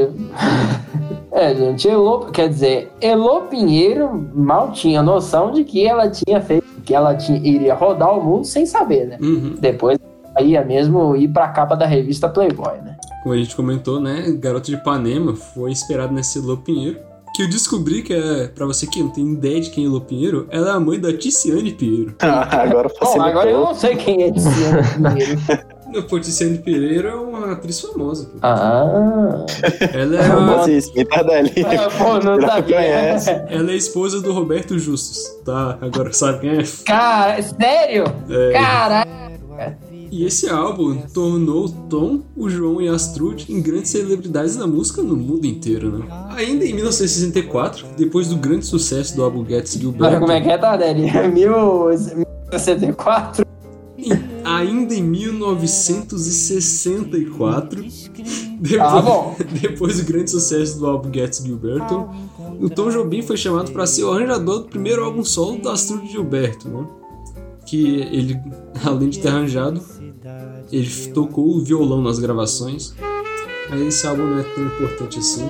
Foi mais pra Strude, mas. Exatamente. De novo. Não fala que grava. Sky so vast as the sky, with faraway clouds just wandering by. Where do they go? Ainda embalado no sucesso, ainda nessa temporada nos Estados Unidos, o Tom faz uma parceria com Nelson Riddle, que era outro arranjador bem famoso, e ele era muito famoso por ser um dos principais arranjadores do Frank Sinatra. Entre outros músicos do, da grande música americana, né? É, e eles vão compor mais um álbum, o segundo solo do Tom Jobim. E esse é o primeiro que o Tom ele solta o gogó e ele mesmo canta as músicas do, do álbum. Então, em janeiro de 1965 foi lançado The Wonderful World of Antonio Carlos Jobim. Yes. Yes. Oh yes, baby. Yes, baby. Esse álbum fez um certo sucesso, nada do tamanho do Getz Gilberto, mas chamou a atenção de um grande figurão da música americana, que começou a ficar de olho no Jobim e que vai dar as caras daqui a pouco. E depois de- do lançamento desse álbum, o Jobim finalmente volta pro Brasil com o plano de ficar um pouco mais quietinho aqui e aproveitar a família depois dessa temporada nos Estados Unidos. Aliás, isso é uma coisa que eu acabei esquecendo de comentar no, no bloco do Tom Jobim, pianista da noite, né? Ele, depois de muito tempo, ele ia sentir saudade da época em que ele era arranjador e pianista, porque ele disse que a vida dele era a vida dele era muito mais simples, né? Era, eu acordava às 10, eu trabalhava de tarde, só com a minha- meu cafezinho, minha mulherzinha, eu tava ali tocando piano o dia inteiro, fumava aqueles cigarros intermináveis, e era isso. É. Aí, um ano depois dele ter voltado pro Brasil, nessas férias brasileiras, numa certa tarde no bar Veloso, o barman fala que eh, tinha um telefonema pro Tom Jobim.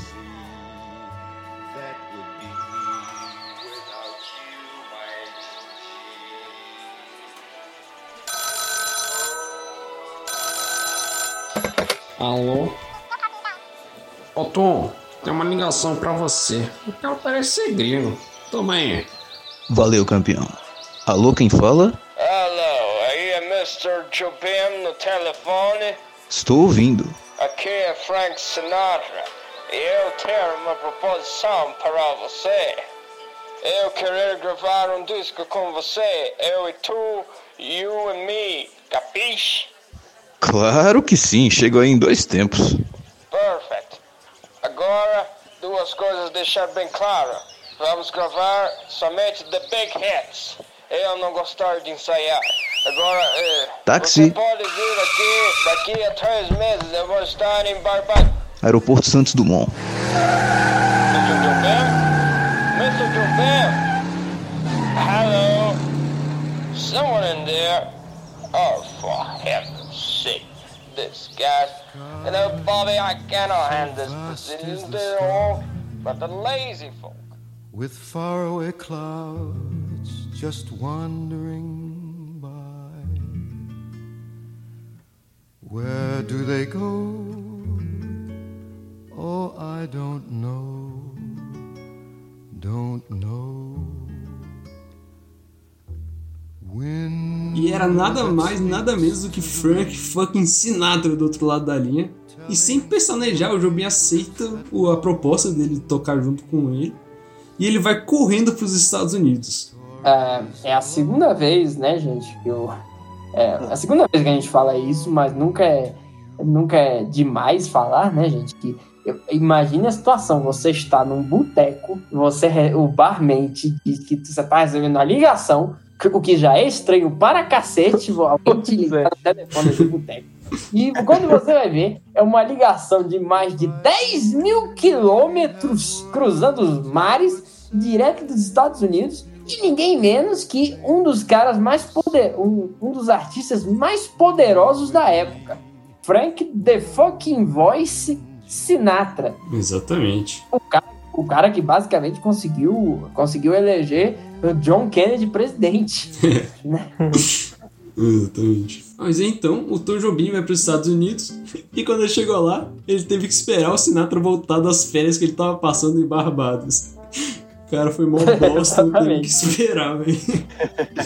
Foi ansioso O cara demais. ficou três meses no hotel, mas ele ficou lá mexendo com os arranjos, coisa toda. Porque assim, né? Quando você vai trabalhar com alguém exigente, né? O cara é poucas ideias, né? O Sinatra já falou, ó, seguinte, a gente, a gente só vai gravar as coisas, a gente só vai gravar The Big Hits, né? É. The Big Hits. Eu odeio ensaios, então chega com tudo pronto. Então, Exatamente. então o cara, assim, o Jobim aproveitou o tempo que ele tinha pra conversar com os arranjadores. Foi o Nelson Riddle ou foi o Klaus? Que Foi o Klaus né? Lagerman, foi o Klaus. É, ele foi até o tempo que ele tinha, né? Acho que foram três meses que ele ficou lá num quarto de hotel. É. e o itinerário era basicamente ajeitar as coisas com o Klaus. Uhum. Da, da questão da. E novamente o Tom vai tocar o violão pra dar aquele ar de latino, tocador de violão. o brasileiro, o brasileiro que toca violão. Uhum. Aí eu trouxe aqui algumas curiosidades desse álbum. É, em Garota de Ipanema, assim como no álbum Gets Gilberto, que o João, no Gets Gilberto, o João começa cantando em português e vem a Astrude e canta em inglês. Nessa versão é o contrário, Sinatra começa cantando em inglês, depois vem o Jobim cantando em português, que é bem curioso que tem uma música divulgada por Estados Unidos em português, né? Tipo metade em português. E também, ainda em Garota de Ipanema, o Oggerman adicionou no final das estrofes aquele tan tan tan. E o Jobim não curtiu muito de primeira essa parada nesse final de frase. Até que se você for ver as apresentações dele com o Sinatra, nessa finalização, o Tom não toca nada no violão, ele só espera a banda lá tocar. É, tipo assim, vai, vai, to- vai com as paradas aí. É. Vai seu som. Ah, já que você quis, toca aí, toca aí. É, toca aí, toca aí. O cara não vai discutir. Mas tempos depois, em shows, ele começa a incorporar essa frase no tocar do piano dele. Ele começou a gostar depois, se acostumou. É, basicamente, né? Ele também não ia chegar no. Ele também não ia chegar no Frank. Porra, Frank! Não gostei dessa porra, não. Porra, Chico! Aí não dá. E por fim, na Wave, eles abaixaram um tom da música e no final das estrofes o Sinatra tem que chegar num registro bem grave, é bem interessante ver isso.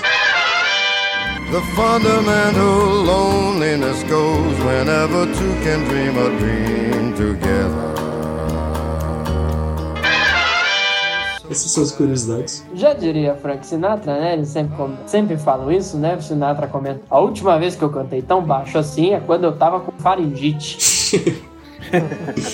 E aí, em março de 1967, é lançado Francis Albert Sinatra e Antonio Carlos Jobim. Que é, em todos os aspectos, o álbum sensacional. É.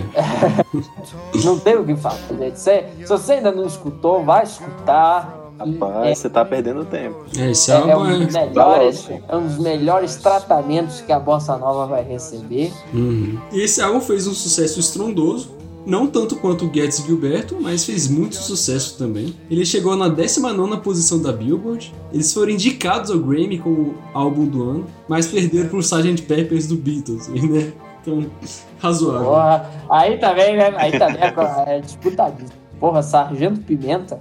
É. Era uma batalha que. Batalha perdida. É, não, aí os, é, os caras foram pra guerra com o Sargento. É, caraca, que piada merda. Badum. Badum.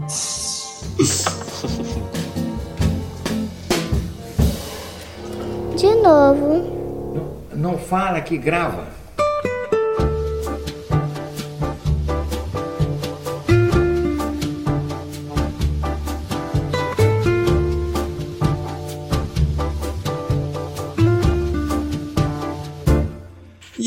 Nesse encon- reencontro com Klaus Oggerman, depois do álbum do Sinatra, o Tom e o Klaus vão fazer mais um álbum, o quarto disco solo do Tom Jobim, com o Oggerman de novo fazendo os arranjos, e o Tom mais uma vez nos vocais e nos violões e pianos. Dali, dali ele não deixa de cantar. Dali ele não para de cantar mais. É, não para nunca mais. E ainda em 1967 é lançado A Certain Mr. Jobim. Infelizmente esse álbum não foi muito bem recebido. Também foi meio ofuscado pelo álbum do Sinatra com Jobim. E as notas dos críticos foi bem mais ou menos. esse álbum não foi um grande sucesso. É, gente, né? Sempre tem aquele. Esse é o grande problema de você estourar com qualquer sucesso. Porque toda vez que você faz alguma coisa altamente incrível e reconhecimento assim largo, a tendência é que as pessoas esperem que você faça disso, que você mantenha esse padrão, o que é algo absurdamente difícil. Exatamente. Mas isso é até explicável, porque o Tom estava muito mais focado em composições novas que iriam compor o seu próximo álbum. Um álbum composto só por músicas que o Tom escreveu sozinho, com exceção de Lamento, que foi uma parceria do Vinícius, que tô, acho que essa música é do Orfeu, né?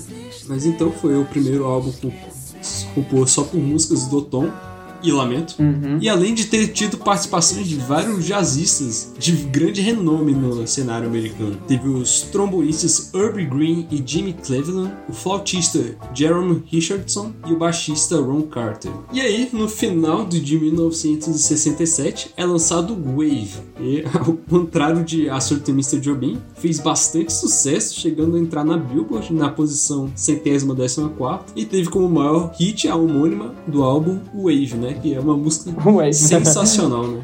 A onda. Essa música, velho, tem uma versão que ele canta com uma guria lá. Eu nem sei quem é, mas nossa, é linda demais véio, essa música. Pera, você, você, você escutou essa no YouTube? É. Eu acho que não é, eu acho que não é ele. Eu acho que é alguém que tem uma voz muito parecida, que não parece. É, tipo assim, é, eu tenho ouvido atento, eu tenho, eu tenho que dizer, porque eu acho que não parece.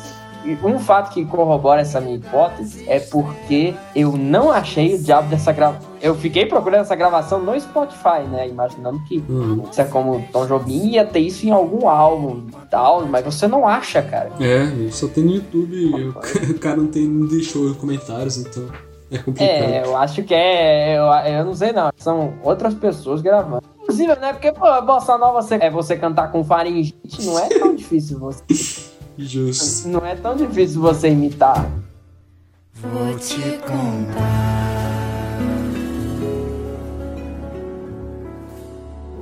De novo. Não fala que grava.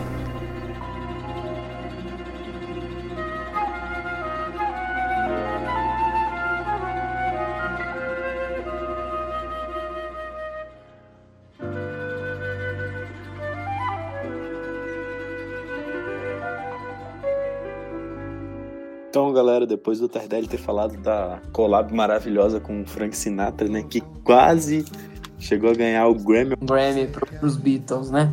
Só. Não, coisa pouca, pô, coisa pouca. É, padrão, né? Não é todo dia. É todo dia que você perde um. Aí passa pro ano de 1968, que o Tom Jobim se fixa no Brasil e nesse ano ele vence o terceiro festival, festival internacional da canção com a música Sabiá com o Chico Buarque. Essa música é bem famosa. Acredito que a coisa mais característica dessa música é que justamente a abertura dela é um solo de um solo de flauta que imita o canto de um sabiá. Olha aí. É, cara. justamente. Nossa, tinha uma época aqui em casa ano passado que só dava sabiá em todo canto. E aí era um inferno, porque toda hora eu lembrava do diabo da A música, pô. É. Então, no fim da década de 60, depois de ele ficar, o Tom Jobim ficar três anos sem lançar nenhum disco, ele lança o Stone Flower. Em 1970. Apesar de ter algumas bossas novas, também possui uma pegada de baião de música clássica. Caralho, isso eu nunca ia esperar. Na flor de pedra. Gente, note-se que da- daqui pra frente o cabelo do Tom vai crescer, vai começar a crescer e daqui a pouco ele não vai querer cortar mais, não. Na verdade, ele vai crescer um bicote depois. É, no, na capa do Matita Pereira tem um bigodão lá. Ele tem um bicote. Até o Tom passou por aquela fase doidona dos anos 70, gente. Ninguém escapou. E em 1972, ele compôs Água de Março, mas só lançou no ano seguinte no álbum Matita Pereira. E também no ano anterior, em 1971, o Tom Jobim ele participa do Construção, o álbum do Chico Buarque. Ah, sim. E Matita Perê significa Saci Pererê. Oxe, Oxe, não é um pássaro, não. Não era um pássaro, não? deve ser inspirado, né? Ah, agora que eu achei aqui. É porque existe uma ave chamada Saci. Deve ser Saci Pererê e a ave foi inspirada nesse nome, sei lá. De né? nome Tapera Névia, é uma. Essa é uma ave que pode ser chamada de Saci, Martim Pererê, Martim Pererê tudo junto, Matinta Pereira, Matinta Pereira tudo junto, Matita Pereira. peixe frito, peito ferido, petica, piriguá, roceiro planta, seco fixo, quente crispim, bem satica e piriguá. Aí falando de água de março, tem uma história de como ela foi concebida é bem interessante, porque ela foi composta totalmente do acaso. O Tom tava o dia inteiro trabalhando na, na música Matita Perê, que dá o nome ao álbum. Até o momento que ele ficou exausto, puto, ele largou do piano, ah, foda-se. Pegou o violão, sentou no sofá e começou a sofejar qualquer coisa. E reclamando de como era trabalhoso trabalhar nessa desgraça de música para a esposa, que é a Teresa, né? Ainda nessa época era a Teresa. Aí, ah, não aguento mais trabalhar nessa música, é muito difícil e tal. Aí gente ficou observando a obra da rua que estavam fazendo. Aí ele começou, é pau, é pedra, é o fundo do caminho. Foi tipo assim, do nada. Mas não, não tem uma história de que Águas de Março conta a construção da casa lá no, no meio do mato, dentro do sítio em Poço Fundo? Uma coisa assim? A história que eu vi a Teresa contando é que eles estavam na casa vendo a obra, aí ele começou a cantar. É, mas eu imagino que essa já é a casa do, do Tom no, no meio do mato, né? Não é já mais a, a Nascimento Silva, né? Não, não é, não é essa, é, é outra. É, então, eu imagino que deva ser essa do, do Poço Fundo, porque tem várias referências. Eu imagino que, inclusive, é o fundo do poço, é uma referência, é o fim do caminho, é, e tem várias outras coisas que são tipo assim: é basicamente um cara andando no meio de um canteiro de obra, água de março. Aí foi a esposa dele que falou: Nossa, isso daí tá bom, acho que você podia escrever. Ele lá, naquele, naquele poço de rabo gentice. Ah, então pega aí um lápis e um papel pra escrever. Aí a mulher dele lá fora pegar o. É, então vai pegar lá, mulher. E foi assim que o Água de Março foi composto, esse grande música. E a música Águas de Março foi considerada a segunda melhor música brasileira de todos os tempos, só perdendo para a construção de Chico Buarque. Mas eu aposto que é Água de Março versão Elise Tom. Lógico, É. lógico. lógico, não tem outra. Exatamente. Aliás, Rafael, é, e esse disco do, do Tom com eles? Onde é que disco onde é- é que eles se encaixam? Foi em 1900 em 1974 e pode-se considerar que começo desse disco é, foi depois de, dele ter criado Águas de Março, em 1972, dele ter lançado no Matita Perê, lançou Águas de Março, só que só ficou mais famosa, a versão estourada mesmo, foi com a Elis Regina e o Tom Jobim, o álbum Elis e Tom. Esse álbum é tão foda que eu acho que merece um musicast à parte, só pra gente falar dele, né? Muito bom esse É, nossa, é, é realmente incrível. Na verdade, é, é bem incrível, porque, inclusive, tem, aquela, tem essa história, né, de que o, o Tom, quando a Ellie chegou, quando ele estava no início de carreira, o Tom teria vetado ela pra, pra fazer um espetáculo que ele era, ele era diretor musical, um negócio assim, porque ela ainda cheirava a churrasco, né? Uma alusão ao fato que ela era gaúcha, né? cheirava churrasco, muito caipira, né? Pra depois, é, pra depois, tipo, uns 10 anos, 15 anos depois, ele fazer um álbum, um álbum com ela, né? É, tipo assim, é que o jogo né? Eu acho que tem uma história de tipo que ele não sabia que ele ia tocar com ela. Tipo, ele descobriu de última hora que o álbum seria com ela, uma parada assim. É, tudo bem que em entrevistas mais tarde ele ia botar a culpa na imprensa, né? De que, ah, não, isso aí é jornalista desonesto que fica dizendo, ah, não, o Jobim disse isso, ele nunca disse. Enfim. Exatamente. E esse álbum do Elise Tom foi considerado o 11 melhor álbum da música brasileira pela Rolling Stone. A Elise, diferente de alguns outros artistas, ela não canta só. Ela transmite um prazer estático. Estático no sentido. É um êxtase. Parece que ela entra em êxtase quando ela tá cantando. E ela solta tudo que ela tem. E essa energia que sai, saía toda dela é contagiasse o público, sabe? Isso é impressionante que ela consegue transmitir isso, inclusive em gravações, sabe? Ela, parece que ela não tá. Ela não tá fazendo ela não tá sendo rigorosa assim. Ela tá conseguindo fazer alguma coisa. Ela banja talento natural nesse sentido, sabe? Porque ela faz uma coisa descontraída, tem um prazer ali. É, até no final do Água de Marços, quando eles ficam falando lá coisas mó aleatórias, ela começa a rir. Coisas mal aleatórias. Essa parte é muito boa. É, eles começam a rir. e- É, e dá pra ver que ele, o Rairis e o Tom tiveram uma conexão bem forte, é uma química que não se vê em muitos álbuns.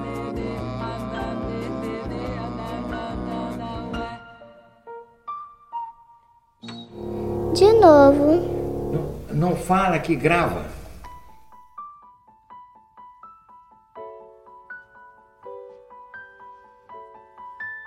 Mil novecentos e setenta e cinco Tom lança o álbum chamado Urubu. Ele apresentou músicas inéditas como Lígia e Correnteza, que foram gravadas várias vezes por outros artistas, porque MPB realmente. é. Tem, tem a história da Lígia, que ela era uma era professora do ensino primário da filha do compositor do Tom Jobim que não sei se não sei se procede mas eles nunca Qual? Da, tiveram da, da, nada da Elizabeth, da Elizabeth Jobim? E logo em 1977 ele faz um álbum com Michucha e Tom Jobim volume 1 Miúcha. Miúcha. É miúcha. Miúcha, Rafael não é porque eu só leio assim. Miúcha. Pior que eu, pior que eu não Miúcha. tenho Michu- Michucha Miúcha Miúcha que Que é irmã do Chico é a Buarque. irmã do Chico Buarque, casada com, foi casada com o João Gilberto. É? O João Gilberto encontrou com ela em Paris quando ele foi fazer um show. Aí a Miúcha virou secretária dele. Assim, Era, ela era estudante em Paris. Aí ela virou secretária dele. Depois foi morar com ele, depois gravou, né? Miúcha. Que também é uma grande cantora, né? Aliás, pra você ver, né? A confraria de amigos que o Tom tinha, né? Vinícius de Moraes, Chico Buarque. Na verdade, a, a família toda Buarque. A família toda Buarque ficou famosa, assim, que co- começar pelo, pelo patriarca, né? Sérgio Buarque de Holanda, que é um grande sociólogo bra- brasileiro. Aí depois, Xuxa, cantora. Aí depois veio o Chico. Aí depois tem os outros irmãos, faz não sei o quê, né? Sabe? É impressionante. exatamente Whatever, voltando pra e e Tom Jobim, né?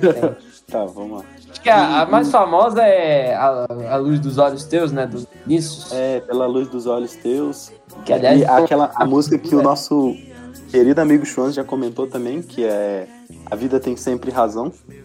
Ah, Recomendo vocês assistirem o, pró- o próximo. O, o que é musicast o de, musicast? de dissecação, Número- de dissecação musical. Isso, de dedicação musical muito bom. É, é, tem- E logo em 1978, ele se, é, se divorcia da Teresa, que nosso amigo Messias, querido amigo Messias falou, que eles tiveram um casamento desde 1949. Acaba o casamento com duas filhas. Não, com dois filhos, né? Um filho, um menino e uma menina. É, dois filhos. Duas crianças. Duas crianças, é, exatamente. Duas crianças. Paulo, que, que, que a essa altura já são uma, um marmanjo e uma moça, né? O Paulo, Paulo, que depois. Paulo Jobim e Elizabeth, né? Que depois vão. Que depois vão trabalhar pro pai.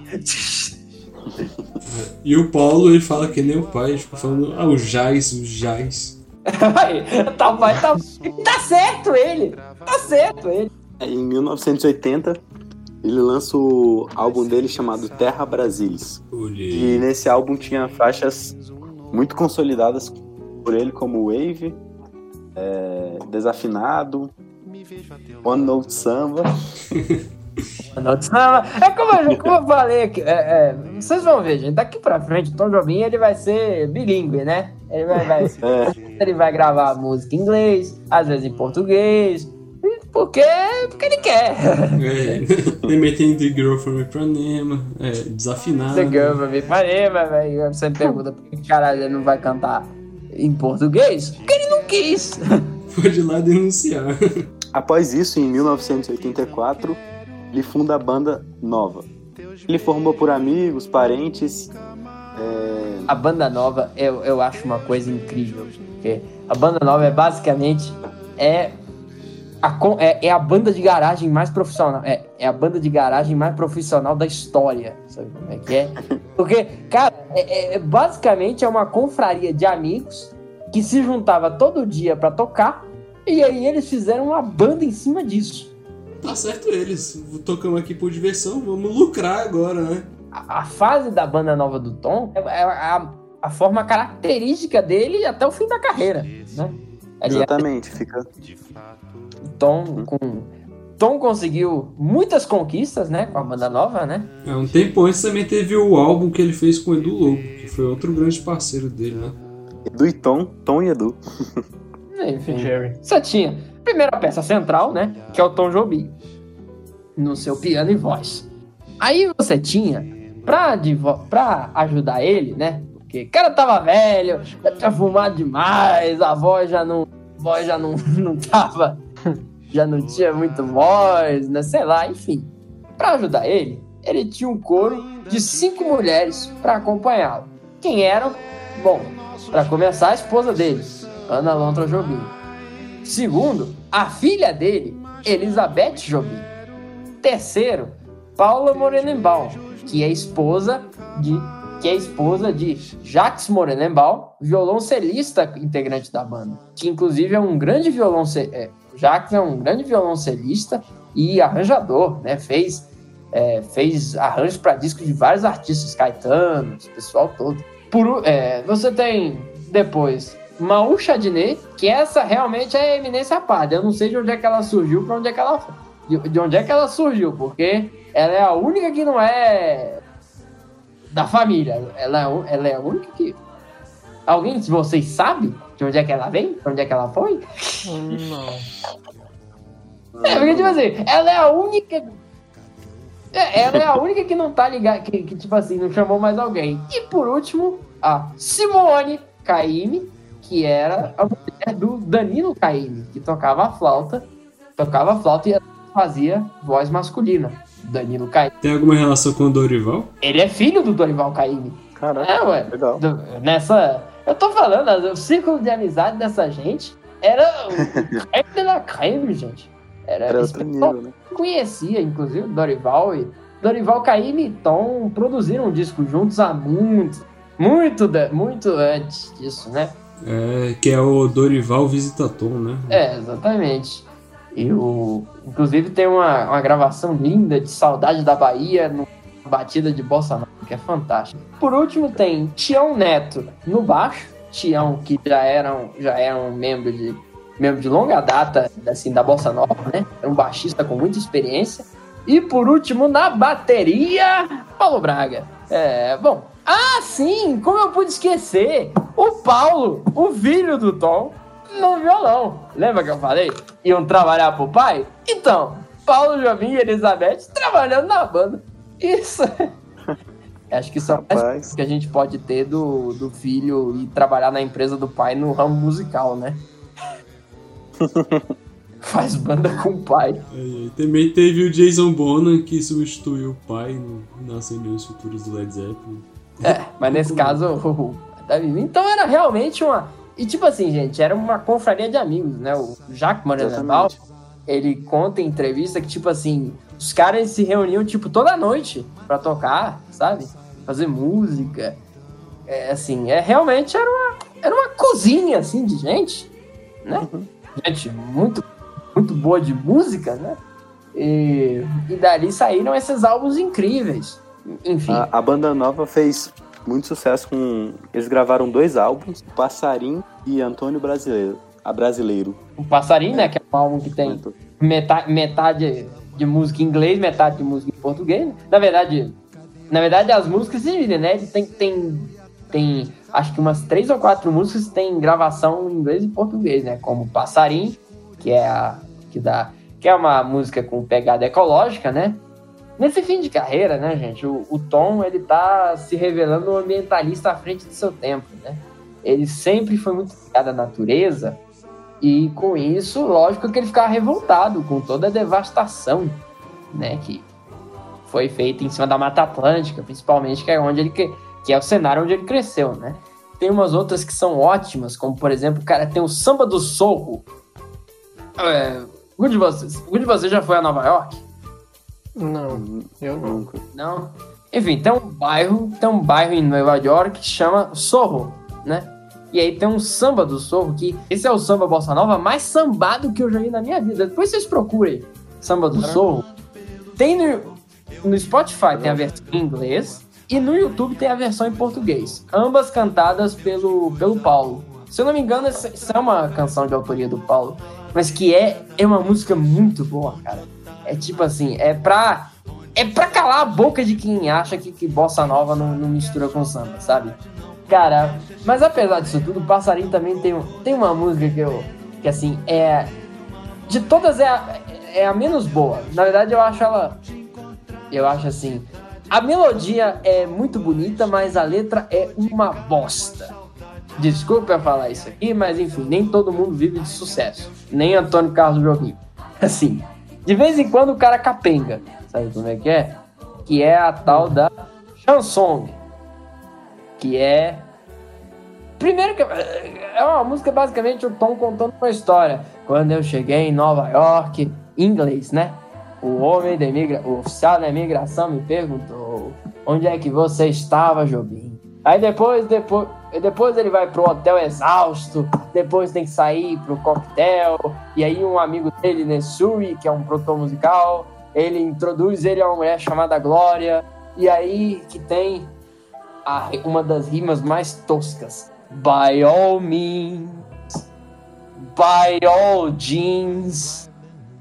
Um trocadilho do carinho. Rapaz. Um trocadilho do carinho. Não, é é uma música. Tem, eu fico assim. Mas a melodia é muito boa, cara. A melodia é, é- é aqueles romances melosos, você pegar a namorada e sair dançando, dançando música lenta, sabe? Então, por mais que essa, essa letra seja uma porcaria, você não consegue. Eu não consigo parar de cantar. Eu sei a letra de cor, de tanto que eu ouvi essa desgraça. Ahn, tem outra música muito mais famosa e também muito mais muito mais bonita, que é Anos Dourados, uma parceria dele com o Chico Buarque. Que de todas as versões que foram gravadas, assim, Anos Dourados foi tema de novela, né? Hum, é isso aí. Tem que falar também isso que ele foi um grande compositor de trilha sonora pra TV brasileira, né? Ele compôs a trilha sonora da novela Brilhante, trilha sonora do filme Gabriela, que eu acho que vocês conhecem aquele. Sabe qual que é, né, Messias? Gabriela? Gabriela Cravo e Canela, do Jorge Amado. Não, aquele Gabriela, sempre Gabriela. Uma parada assim, sabe qual que é?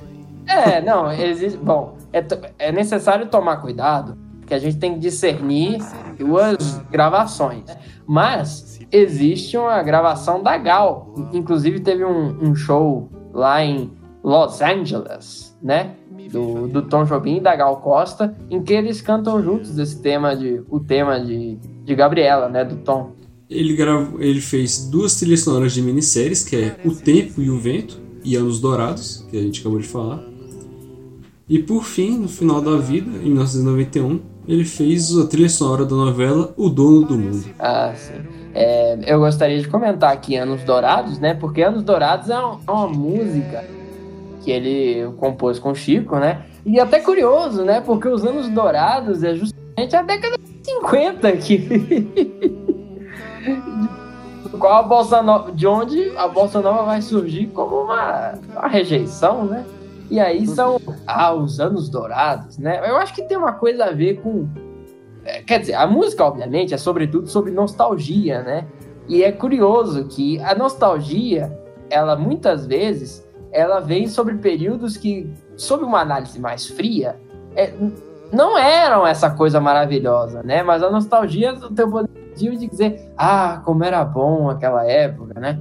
E aí, né? Porque era justamente uma. E a música é justamente isso, é um eu lírico, né? feminino, inclusive, né? É um eu lírico feminino que vai relembrando justamente a a que vivia junto de um certo amado, de um certo amado, né? Os anos dourados. Mas acaba que os anos dourados acabam se misturando justo com a década de 50, porque ela era chamada The Golden Years, né? Mas, e- mas a gravação do e a gravação do, do passarinho, né, do álbum, é muito bonita, né? Eu, eu fico pelejando ainda pra descobrir para descobrir que, que solfejo é esse que o Tom faz no início, que é um badadi badada pam pam pam pam pam badadi badada pam pam pam. Cara, isso é muito. Isso daria, nossa, daria um é realmente te leva para te leva para aquelas boates da década de 50 para você dançar junto colado do seu sua pessoa amada. Puta que pariu, como isso faz falta? Por que, que as pessoas não dançam mais essa porra? Hoje em dia só tem essa merda. Não dá pra dançar com ninguém. E o último álbum, o último álbum do Tom Jobim, é, é Antônio Brasileiro, que foi lançado três dias após a sua morte. Foi gravado entre 1993 e 1994, que foi o ano do seu falecimento, né? E, bom, é, só danço samba, que é incrível. Piano na Mangueira, que tinha sido uma música recente, que surgiu no contexto do, do carnaval, né? Teve uma, teve uma participação do Sting nesse álbum. Que ele... Mas também muita. Quem não gravou Tom Jobim, né? A verdade é. é Madonna. Madonna. já. É. Amy House. Amy Winehouse, enfim, Raul de Souza, que já canso de falar, é um grande trombonista, que do, do- grande trombonista aqui do cenário nacional. Também tem outro, tem um, tem um trompetista lá também que, que vai, que faz uma ponta em outra música, que eu não lembro agora. É, mas ele teve a oportunidade de estar no álbum dele. É, né? exatamente. O É, próprio Tom faltou- Jobim. não teve as dessas. Pois é, tem essa gravação, né? Que é insensatez a, a versão em inglês, How Insensitive. em English, né? Pra vocês aí. E. É, aí depois tem Surfboard, né? Que é uma música toda instrumental, né? E. É, Tom Jobim sendo. Tom Jobim polindo o título de maestro dele, né? Eu acho, né? Que é uma música cheia de, de violinos, né? Aí tem a coisa mais fofinha, a música mais fofinha dos tempos, eu acho, que é o Samba de Maria Luísa. Que é basicamente ele pegou uma letra da filha mais novinha dele, Maria Luísa, de seis anos na época, né? E, e resolveu fazer. E colocou a melodia e botou ela pra junto. É uma coisa muito cuti-cuti. É muito bonitinho, inclusive no, no- na gravação ela fala assim, de novo! Aí o tom desesperado, não fala, que grava! É muito bonitinho, gente. Maria Luísa hoje deve. Maria Luísa hoje tem uns 30 anos, é mãe, inclusive. Se você for no perfil do Instagram dela, ela continua sendo a do cabelo amarelo. De novo. não falo, pô. Esse disco tem a participação de ninguém mais, ninguém menos que Dorival Caymmi. Também nas últimas, né? Velho! Cansado. Né, gente? Dorival Caymmi tá no Brasil desde Carmen Miranda. É impre- é impressionante um cara desse. E o cara É. morreu também de muito tempo depois. É né? isso é que é longe- longevidade. Digo você. O cara quase chegou nos 100 anos. Tem, por exemplo, tem choro, né? Isso é curioso, né? O Antônio Brasileiro tem algumas composições de Tom Jobim estilo choro, né? Que é basicamente Radamés, né? E pra fechar, curiosamente, Tom Jobim musicaliza um poema de Manuel Bandeira, que é O Trem de Ferro. É até o, o trem partindo, o trem, o trem partindo no final é até nossa, é até simbólico, né? Do, do Tom indo embora, né? Num trem que vai. Num trem que vai cantando café com pão, café com pão, café com pão, café com pão, café com pão, café com pão, café com pão. Eu gosto, eu acho muito bacana esses poemas assim. E fazer essa, essas construções onomatopeicas, né? De ficar imitando um som, né? Ficar imitando um som com as palavras, né? Esse café com pão é o, é o trem, né? Enfim, é, eu diria que é, é um fechamento em chave de ouro, né? Antônio Carlos, Antônio Carlos brasileiro de Almeida Jobim, né? Que passou, que passou a vida dele, passou a vida dele sendo um ícone, uma referência, acabou, acabou, eh, fechou a sua carreira justamente com o disco, um dos discos mais brasileiros que ele pôde, que ele pôde fazer, né?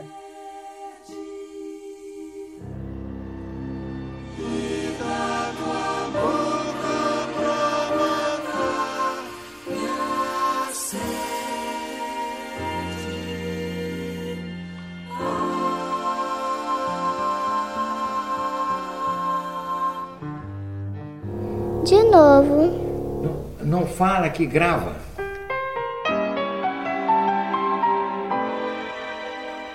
No dia 8 de dezembro de 1994, foi operar a bexiga E durante a cirurgia ele sofre uma parada cardíaca.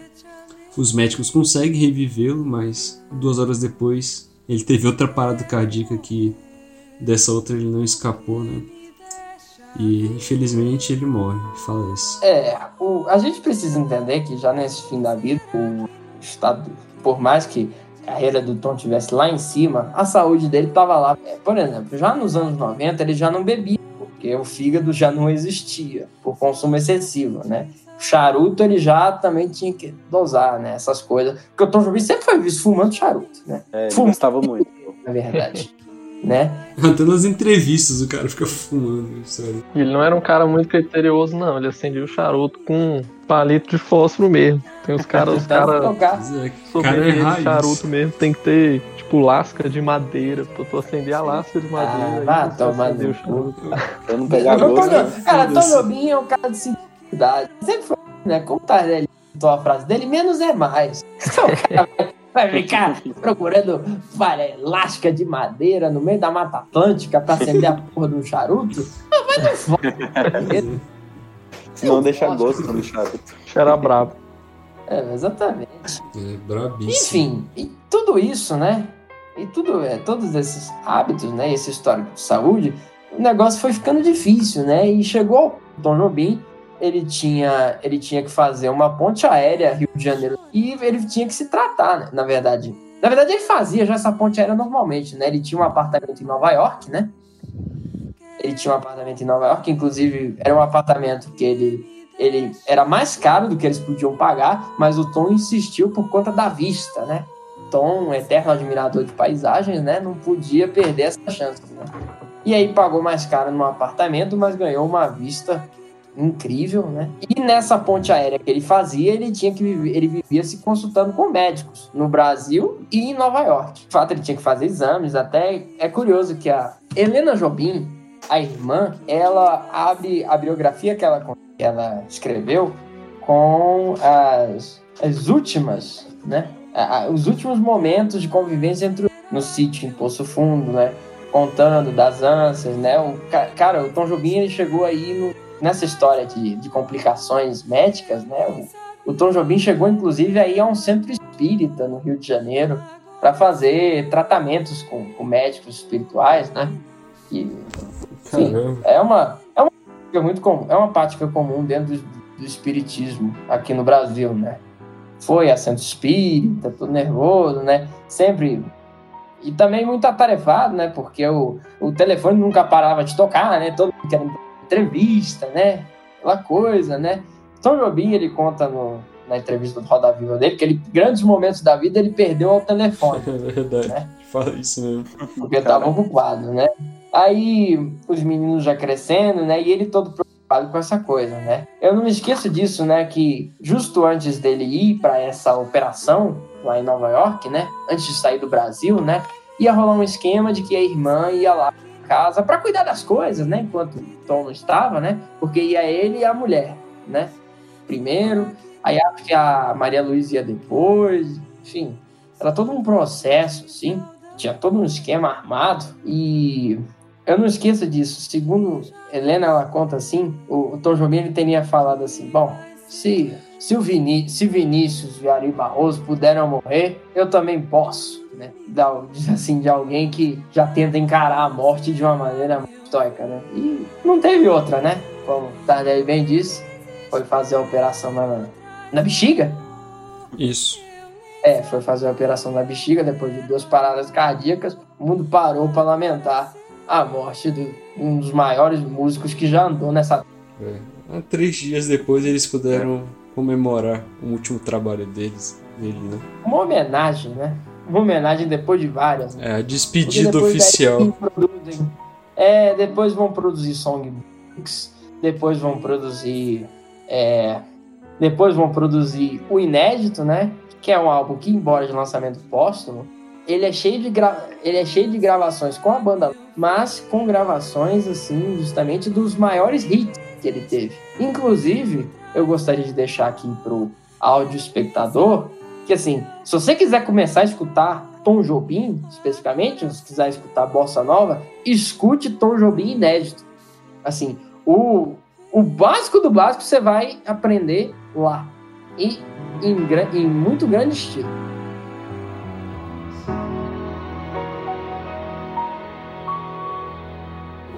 De novo.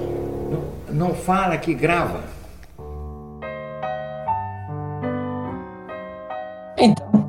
Uma vez que nós compreendemos a vida e grandes partes da obra do maestro Antônio Carlos Jobim, agora a pergunta final: o que fica de Tom Jobim para a humanidade? A extensa obra dele é o que fica, né? O cara foi simplesmente o pai da bossa nova.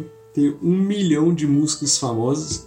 Garota de Ipanema é uma das músicas mais regravadas da história. Né? História, exatamente. É, quando o Tardelli me chamou pra fazer esse podcast do Tom Jobim, eu fiquei muito feliz, pô, primeiramente, participar de um programa que eu sou fã.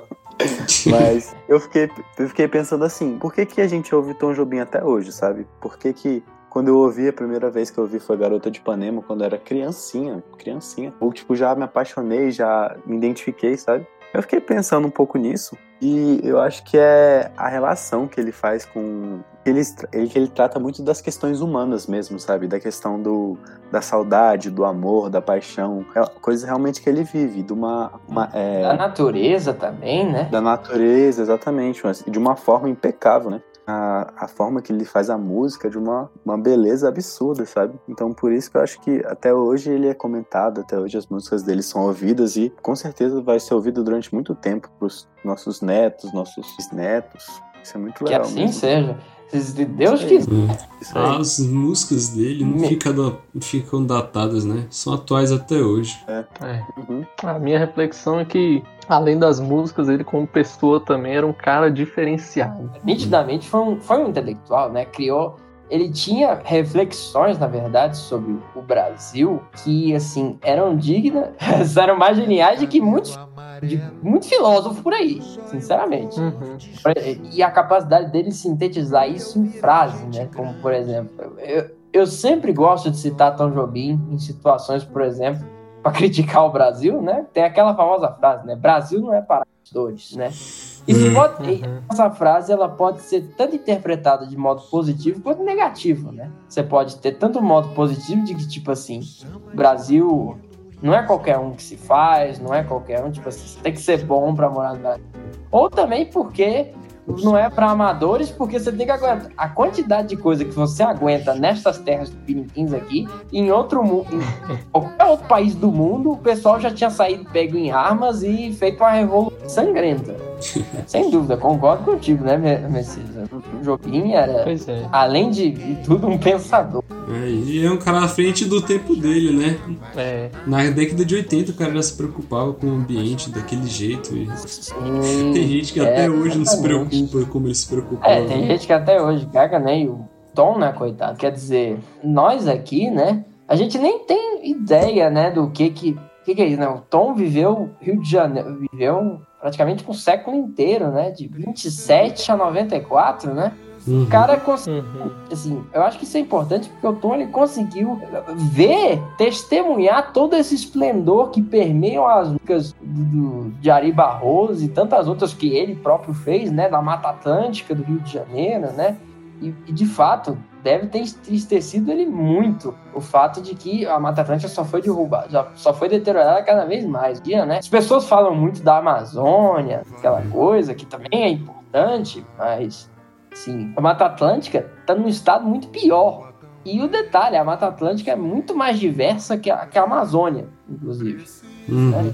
A, a Mata Atlântica tinha muito mais bi- biodiversidade. Isso é um detalhe. É, no final da vida ele tinha uma casa no meio do mato, né? Ele não queria mais Exatamente. viver no Rio de Janeiro, a cidade mesmo, porque não era mais a Rio de Janeiro que ele conhecia. É, porque a cidade era um bando de edifício. Né? É curioso porque as ideias dele iam meio que de contramão aos, aos amigos, né? O próprio Chico Buarque, Vila Lobos, É, que ele o, o Tom, ele se- ele é porque é essa coisa, né? inspirou, né? o, essa questão de, de música, é, música e ideologia por si só é um interessante que, tá, que merece ser explorado.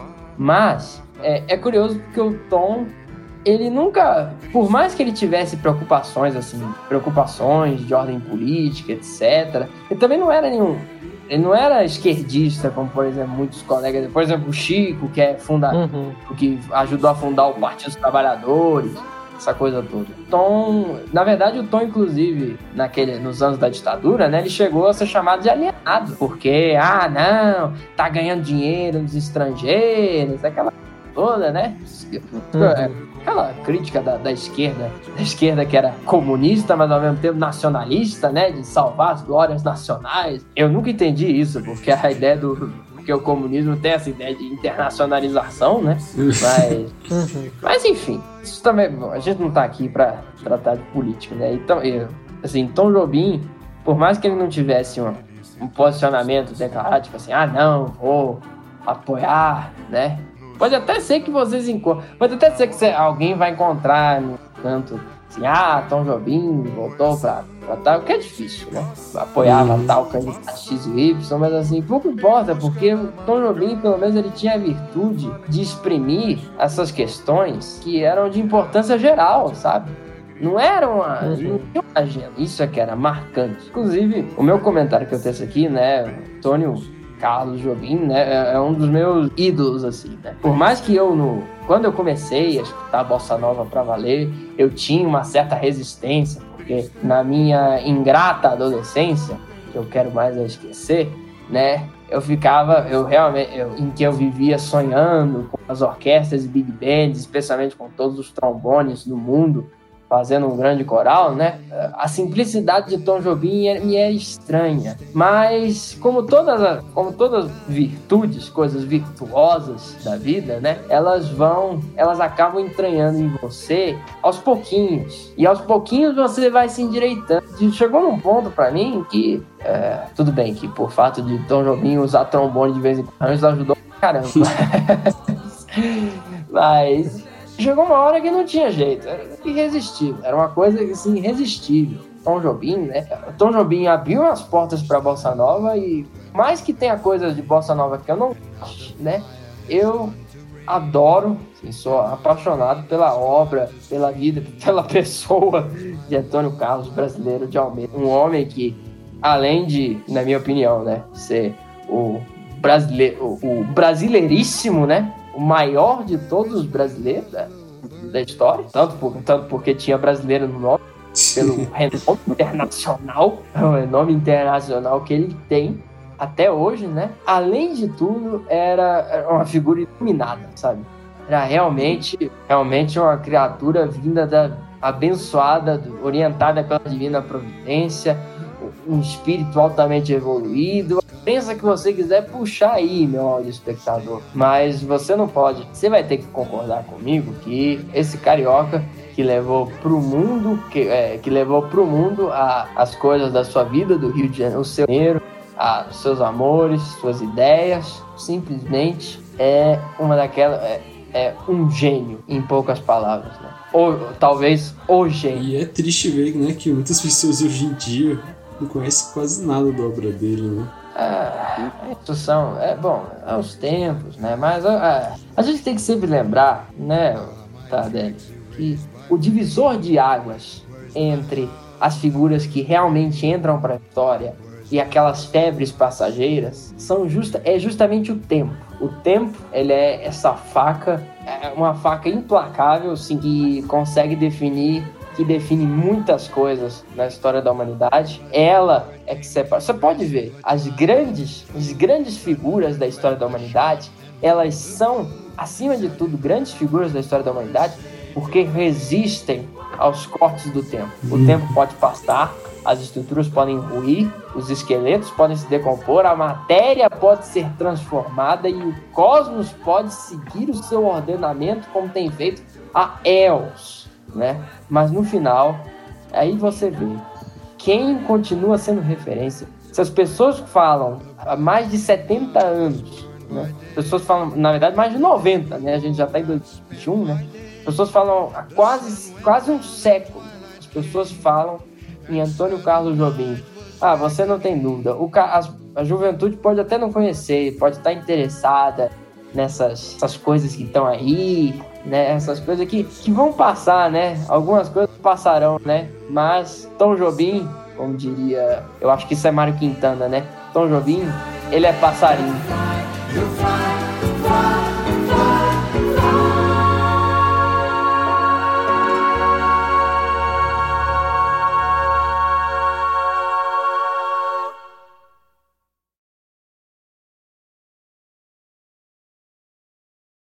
E obrigado por ouvir esse episódio. Ficha técnica. A apresentação do Gabriel Tardelli e Pedro Schwanz, com participação do Matheus Messias e Rafael Cabral. Edição e produção, Gabriel Tardelli e Pedro Henrique Lemos, e capa do episódio, Pedro Schwanz. Nas dramatizações, Tom Jobim por Luiz Guilherme Bock, Vinícius de Moraes por Gabriel Tardelli, Frank Sinatra por Pedro Schwanz e Lúcio Rangel por Pedro Henrique Lemos.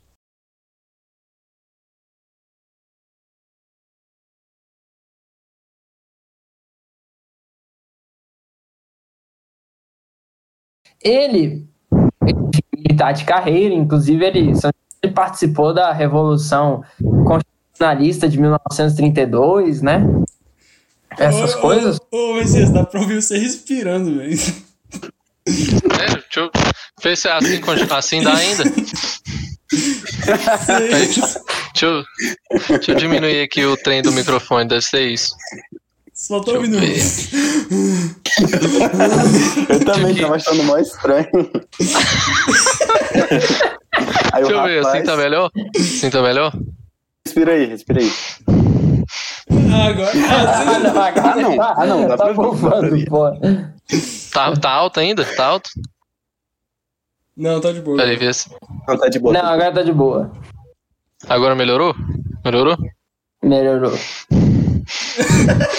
Aí ele fica. Peraí, deixa eu, deixa eu deixar mais longe. Deixar aqui. Pariu.